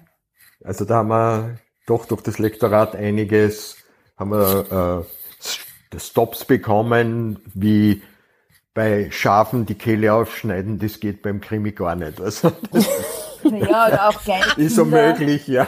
Echt nicht? Nein, das Also- sagt man nicht. Ne. Haben wir dann aber auch gelassen, ja. Sie werden nur Angstbrät mit Farbe. Das ist ja nett von euch.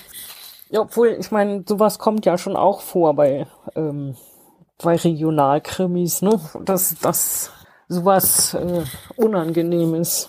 Äh, Ja, ja, Die, natürlich. die Schafe oder weiß ich, Hund, Katze oder so, das ist ja dann auch mal normal. Irgendwie äh, bleibt das Messer bei mir auch immer stecken und ich drehe nochmal um, obwohl es nur ein Kriminalroman ist.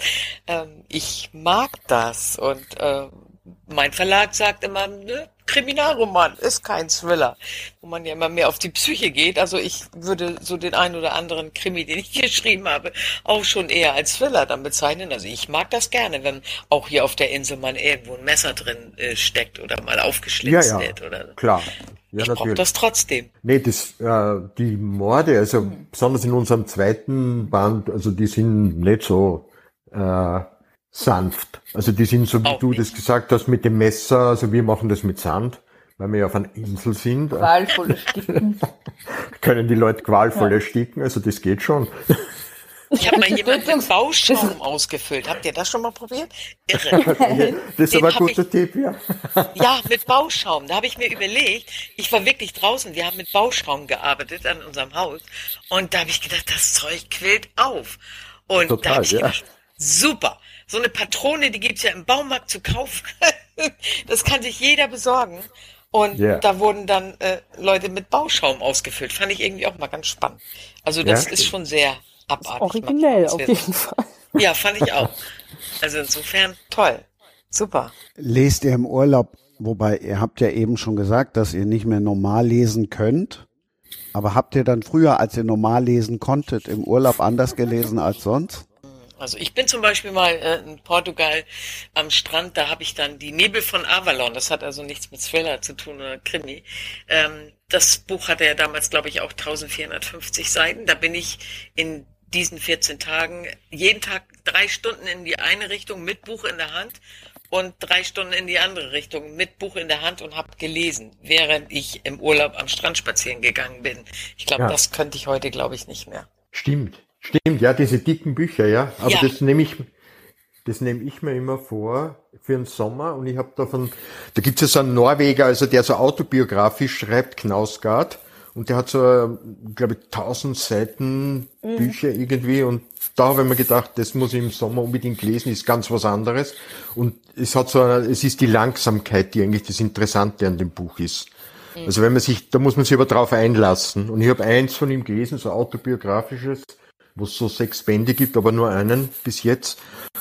Und ja, also da passiert halt bis zur Seite 80, kommt er gerade aus der Tür raus, sagen wir mal so, wenn er in den Garten geht.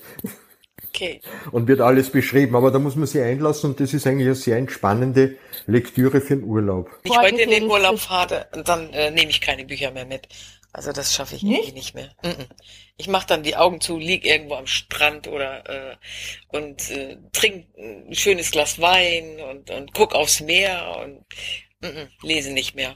Nicht mehr. Wenn ich Nicht? Nehme, nicht. es sei denn, das Einzige, was ich mitnehme, ist dann mein Laptop.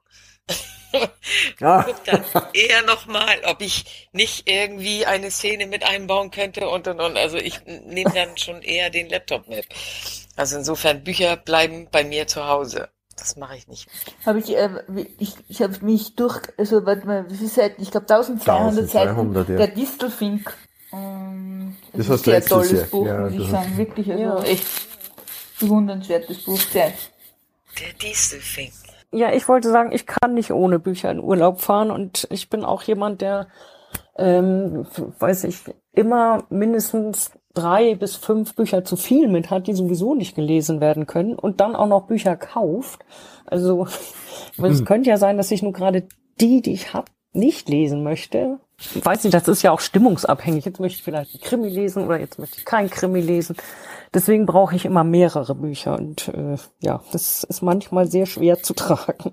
Aber das war früher, früher war das so schön, also bevor das mit diesem Kindle und so weiter äh, so stark publik gewesen ist, man ist in ein Hotel gekommen und dort haben Leute Bücher zurückgelassen und man hat selbst welche mitgehabt und die dann auch dort lassen. Da ist man eigentlich über auf ganz interessante neue Bücher gestoßen. Das mhm. gibt's ja jetzt eigentlich ganz selten, also findet man fast nicht mehr, weil die meisten ja sagen wir, einen Laptop mit haben oder äh, den Kindle oder Tolino. Mhm. Ja, das stimmt. Aber dafür gibt's ja jetzt diese Bücher-Telefonzellen oder so. Ja, die gibt's in Wien auch, ja. Stimmt, ja. Mhm, da kann man zur Not nochmal hingehen. Aber ich weiß nicht, wie das im Ausland ist. Also bei euch gibt es ja offensichtlich, aber äh, ja gut, in Spanien wird's mir nichts nützen. das stimmt, ja. Wenn ich das Buch nicht lesen könnte. Ich lese ja in zwei Wochen Urlaub auch gerne mal zwölf oder auch 14 Bücher. Insofern freue ich mich dann schon, wenn ich was Elektronisches dabei wow. habe. Ja, das ist klar. Weil du schleppst dich ja sonst tot. Ja. es war ja bis jetzt so harmonisch. Es ging eben um Adressen austauschen, um CDs schicken. Achtung, jetzt versuche ich mal in Disharmonie. Braucht es tatsächlich zwei Österreicher? die die Ostseeinseln aufmischen und einen Ostseekrimi schreiben. Was sollen wir jetzt sagen? Nein, ich finde das ganz interessant, weil ich glaube, zwei Österreicher haben einen ganz anderen Blick darauf, als wenn ein Rügener über Rügen schreibt. Ja, das würde ich auch sagen, ja. Oder vielleicht, vielleicht legt man auch noch den Finger mehr in Wunden, wo ein Rügener sagt, oh, da, da, da ist meine Tante böse auf mich oder keine Ahnung. Kann sein, weil wir völlig unvoreingenommen und unverdorben eigentlich auf die Insel kommen und sagen, okay, das gefällt uns, da schreiben wir drüber, ja. Das kann schon sein. Ja. Aber ich finde, man hat natürlich ein bisschen einen anderen, einen anderen Zugang und ist vielleicht nicht so ganz im Regionalen verhaftet, mhm. als wie wenn man dort ist. Mhm. Es ist so wie, wenn man zum Beispiel hier auf, auf Mallorca, wenn, wenn, wenn, es, wenn hier zum Beispiel Leute, auch die hier leben und der Mallorca-Krimi schreiben, dann ist es ja oft, dass die, die Einheimischen, die Mallorquiner immer sehr, naja, wie soll ich es ein bisschen unsympathisch beschreiben oder dieses eigene halt so extrem yeah. hervorbringen. Ich glaube, das ist natürlich bei uns dann weniger. Rügen, das geht doch auch gar nicht, so wie du, oder wenn, wenn du immer auf der Insel lebst, das könnten wir gar nicht und das machen wir auch nicht, weil das wäre ja dann gelogen. Also das wäre nicht ehrlich. Ja. Verstehe jetzt nicht, äh, was wäre nicht ehrlich? Wenn man, mhm. wenn man jetzt, wenn wir jetzt schreiben würden, sozusagen die Eigenheiten, die, mir erst noch bei Jahren die Eigenheiten der Rügener, das Ach Verschlossen so, okay. sehen, was weiß ich, oder äh, äh, gewisse Ausdrucksformen kennen wir jetzt gar nicht, würde man nicht drüber schreiben. Das ist das gleiche wie die Leute, die eben ewig schon auf Mallorca und immer auf Mallorca leben, Deutsche, und die dann Bücher schreiben, was dann diese Eigenheiten der Mallorquiner bringen, die äh, erstens einmal ein Buch ein bisschen bremsen und zweitens als Außenstehender kommt es irgendwie nicht sonderlich sympathisch dann rüber. Also besonders in Mallorca fällt es uns immer auf, weil die Mallorquiner sehr eigenwillig, also katalanisch zum Quadrat eigentlich sind. Unfreundlich. Das heißt, die sind super unfreundlich und oh. unzugänglich. Mhm. Aber wenn man sich bemüht, zum Beispiel Spanisch mit ihnen zu reden, dann ändert sich aber die, die Einstellung von denen. Und wenn man das dann so rüberbringt, das sind alles Unsympathler, die nur daran interessiert sind, die sind geizig und die wollen dann nur das Geld aus der Tasche ziehen, dann tut man denen Unrecht. Und das Gleiche ist, glaube ich, mit Rügen auch, weil das ist auch ein Inselbewohner, da wirst du uns ja recht geben, äh, sind ja äh, eigen. sehr eigen und sehr eigen, abgeschlossen. Genau. ja. Und sehr abgeschlossen und mhm. das muss man respektieren. Man braucht einfach. eine Zeit, bis man sie kennenlernt. Und Aber die sind nicht so, auch, genau. E e genau, und die sind nicht so extrovertiert, dass sie im kleinen Hals fallen, sondern die, da, da muss man eigentlich drum kämpfen, um eine mhm. Zuneigung. Und das finde ich eigentlich das Spannende. Und wenn man einen Thriller schreibt oder einen Krimi schreibt, der auf einer Insel spielt, dann kann, kann sehr viel von diesem Lokalkolorit wegfallen, weil da geht es eigentlich um die Handlung und es geht immer um die Einzelpersonen, die man ja äh, in den Vordergrund stellt der Geschichte. Mhm. Ja, also bei mir ist es jetzt genau umgekehrt, dass äh, meine Leser eigentlich genau das äh, lieben, dass sie neben der Handlung sich immer wieder an den Orten wiederfinden, die sie mhm. kennengelernt haben durch ihren Urlaub und durch eine Reise, die sie hierher gemacht haben. Und dass sie ähm, genau wissen, wo diese Orte sind, wo ich mich gerade aufhalte. Und das finden die wiederum total spannend. Und ja. dass man das Leben und äh, die Liebe und das, die Liebe zu den Menschen hier auch schon sehr detailliert beschreiben kann. Also wenn ich dann bei uns in eine Kneipe gehe und, und da liegt einer mit dem Kopf auf dem Tresen, was man ja auch alles selbst oft genug erlebt hat, und äh, kommt hoch und sagt, guckt mich an, was willst du trinken? Ja, Havanna, ein Havanna und fällt mit dem Kopf wieder auf den Tresen. Dann äh, finde ich das schon toll und dann kann man das auch beschreiben. Also ich bin schon ähm, da ein bisschen detaillierter. Manchmal ähm, wurde mir dann auch in den ersten, gerade in den ersten Büchern, ja, es ist aber, ist ja ein Krimi, reduzier dich mal wieder. So, ich bin dann schon manchmal ein bisschen zu blumig gewesen und musste mich dann auch selber zurücknehmen. Aber wenn man das jeden Tag intensiv erlebt, kann man es natürlich auch beschreiben oder irgendwie noch ein bisschen intensivieren. Also, genau. weiß ich nicht, ich brauche das so für mein Gefühl. Deshalb sind meine Seiten auch immer so viele, weiß ich nicht. Vielleicht könnte ich da auch nochmal 30 Seiten von streichen. Aber nee bisher ist es ganz gut ähm, oder ist es gewollt oder die Leser mögen das sehr gerne. Ja. Das ist das, was ich immer als Feedback bekomme. Dann. Ja, na klar, bei dir ist es aber authentisch und wenn wir das jetzt machen würden, wäre es ja nicht authentisch. Mhm. Das heißt, Nein, wir ja, das nehmen sie euch nicht uns, an, ne? Eben, und das wäre irgendwie, das wird, wird, man, wird man uns ja. nicht abnehmen. Da müssen wir unter einem anderen Namen schreiben vielleicht, oder? Also richtig so, dann so irgendwie, weiß ich nicht, mehrere Rügen oder so. Ja. Aber wie seid ihr denn darauf gekommen, nach Rügen zu, zu gehen? Naja, da sind wir drauf gekommen, eh wie ich gesagt habe, das war so äh, eben mit diesem Prora und wir waren dann einmal in Berlin ja. und haben ja. Freunde besucht und die haben gesagt, ja, fahren wir da an die Ostsee, weil da war es recht ja. heiß in Berlin und das ist ja die Badewanne der Berliner, wie die so nett sagen, immer die Ostsee. Ja, und so sind wir auf Rügen gekommen und haben gesagt, wow, das ist eigentlich super. Also erst einmal landschaftlich sehr schön, weil es so vielfältig ist und dann mhm. natürlich die Strände und wir haben da so ein Apartment eben äh, oh. im Prora. das hat euch inspiriert dafür. Ja. Ja, das hat uns einfach inspiriert. Total. Also hat uns auch viel mehr interessiert als Sylt zum Beispiel. Ja, und ist ja auch schon sehr voll, ne? Ja, ja. Sehr, sehr viel Tote gibt's auf Sylt. Ja, da gibt's, das haben sie auch schon. Es war hier mal, ich schreibe ja auch, ich schreibe ja auch Kolumnen hier für, für eine Zeitung und äh, da war eine andere Kolumnistin, die sich darüber beschwert hat, dass auf dieser Insel so viele Leichen liegen mittlerweile, das wäre unangenehm für die Touristen und man sollte das doch einschränken. Also ja. ich bin ja nicht die Einzige, äh, die hier schreibt, da sind ja noch so einige andere Autoren, die dann ja. vom Festland kommen und sich hier ausbreiten. Gerade im Moment ist es sehr viel, das fällt schon mhm. richtig auf.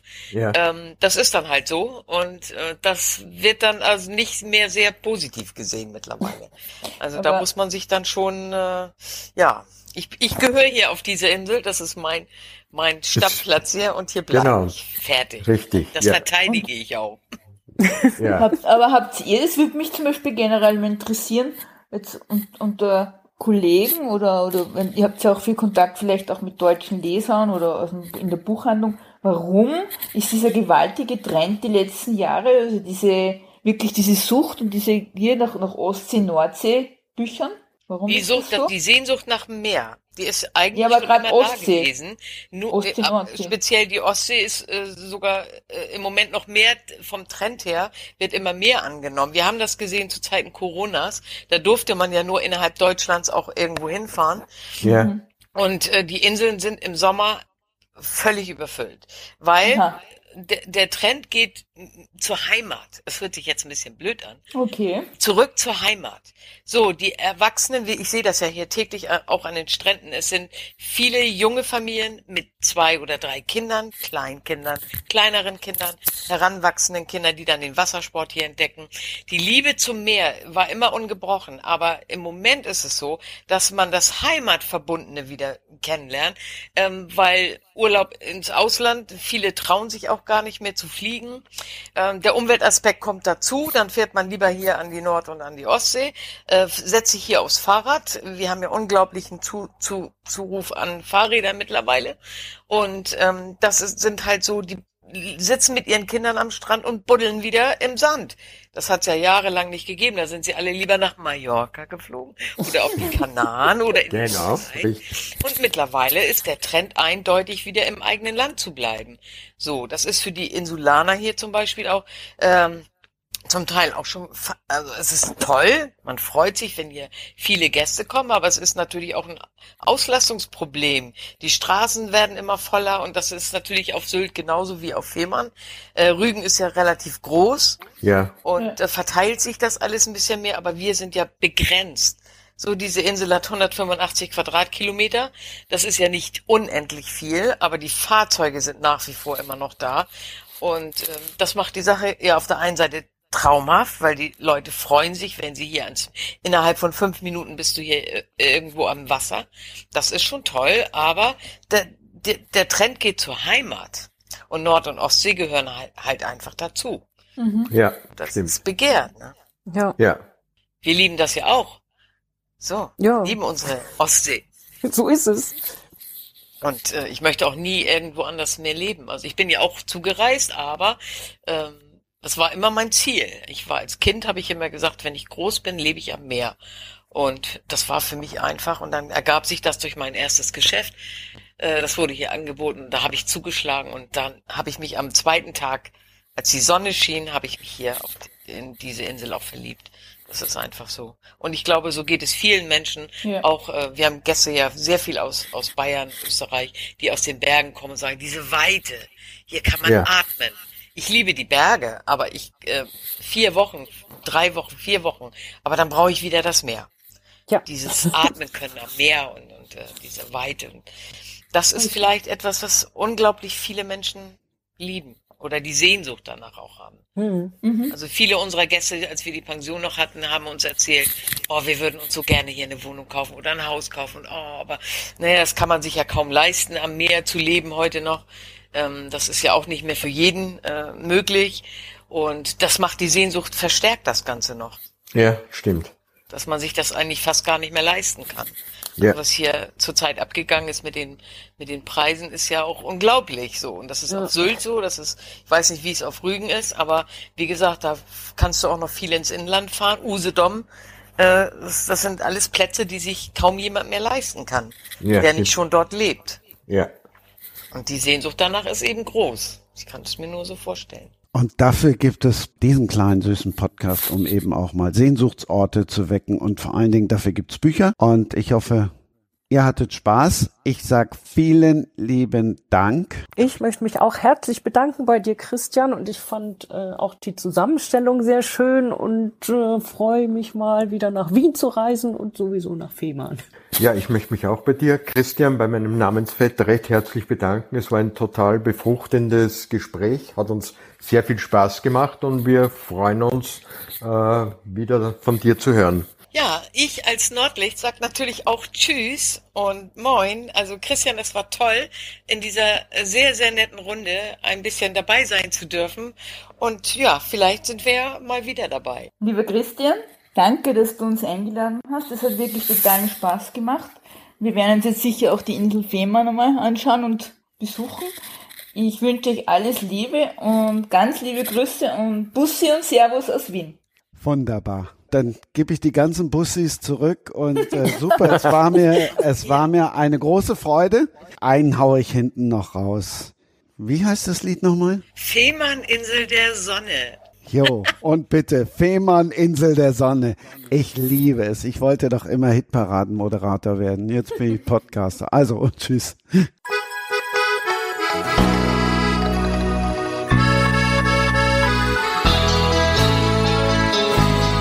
Komm mit mir auf die Insel der Sonne.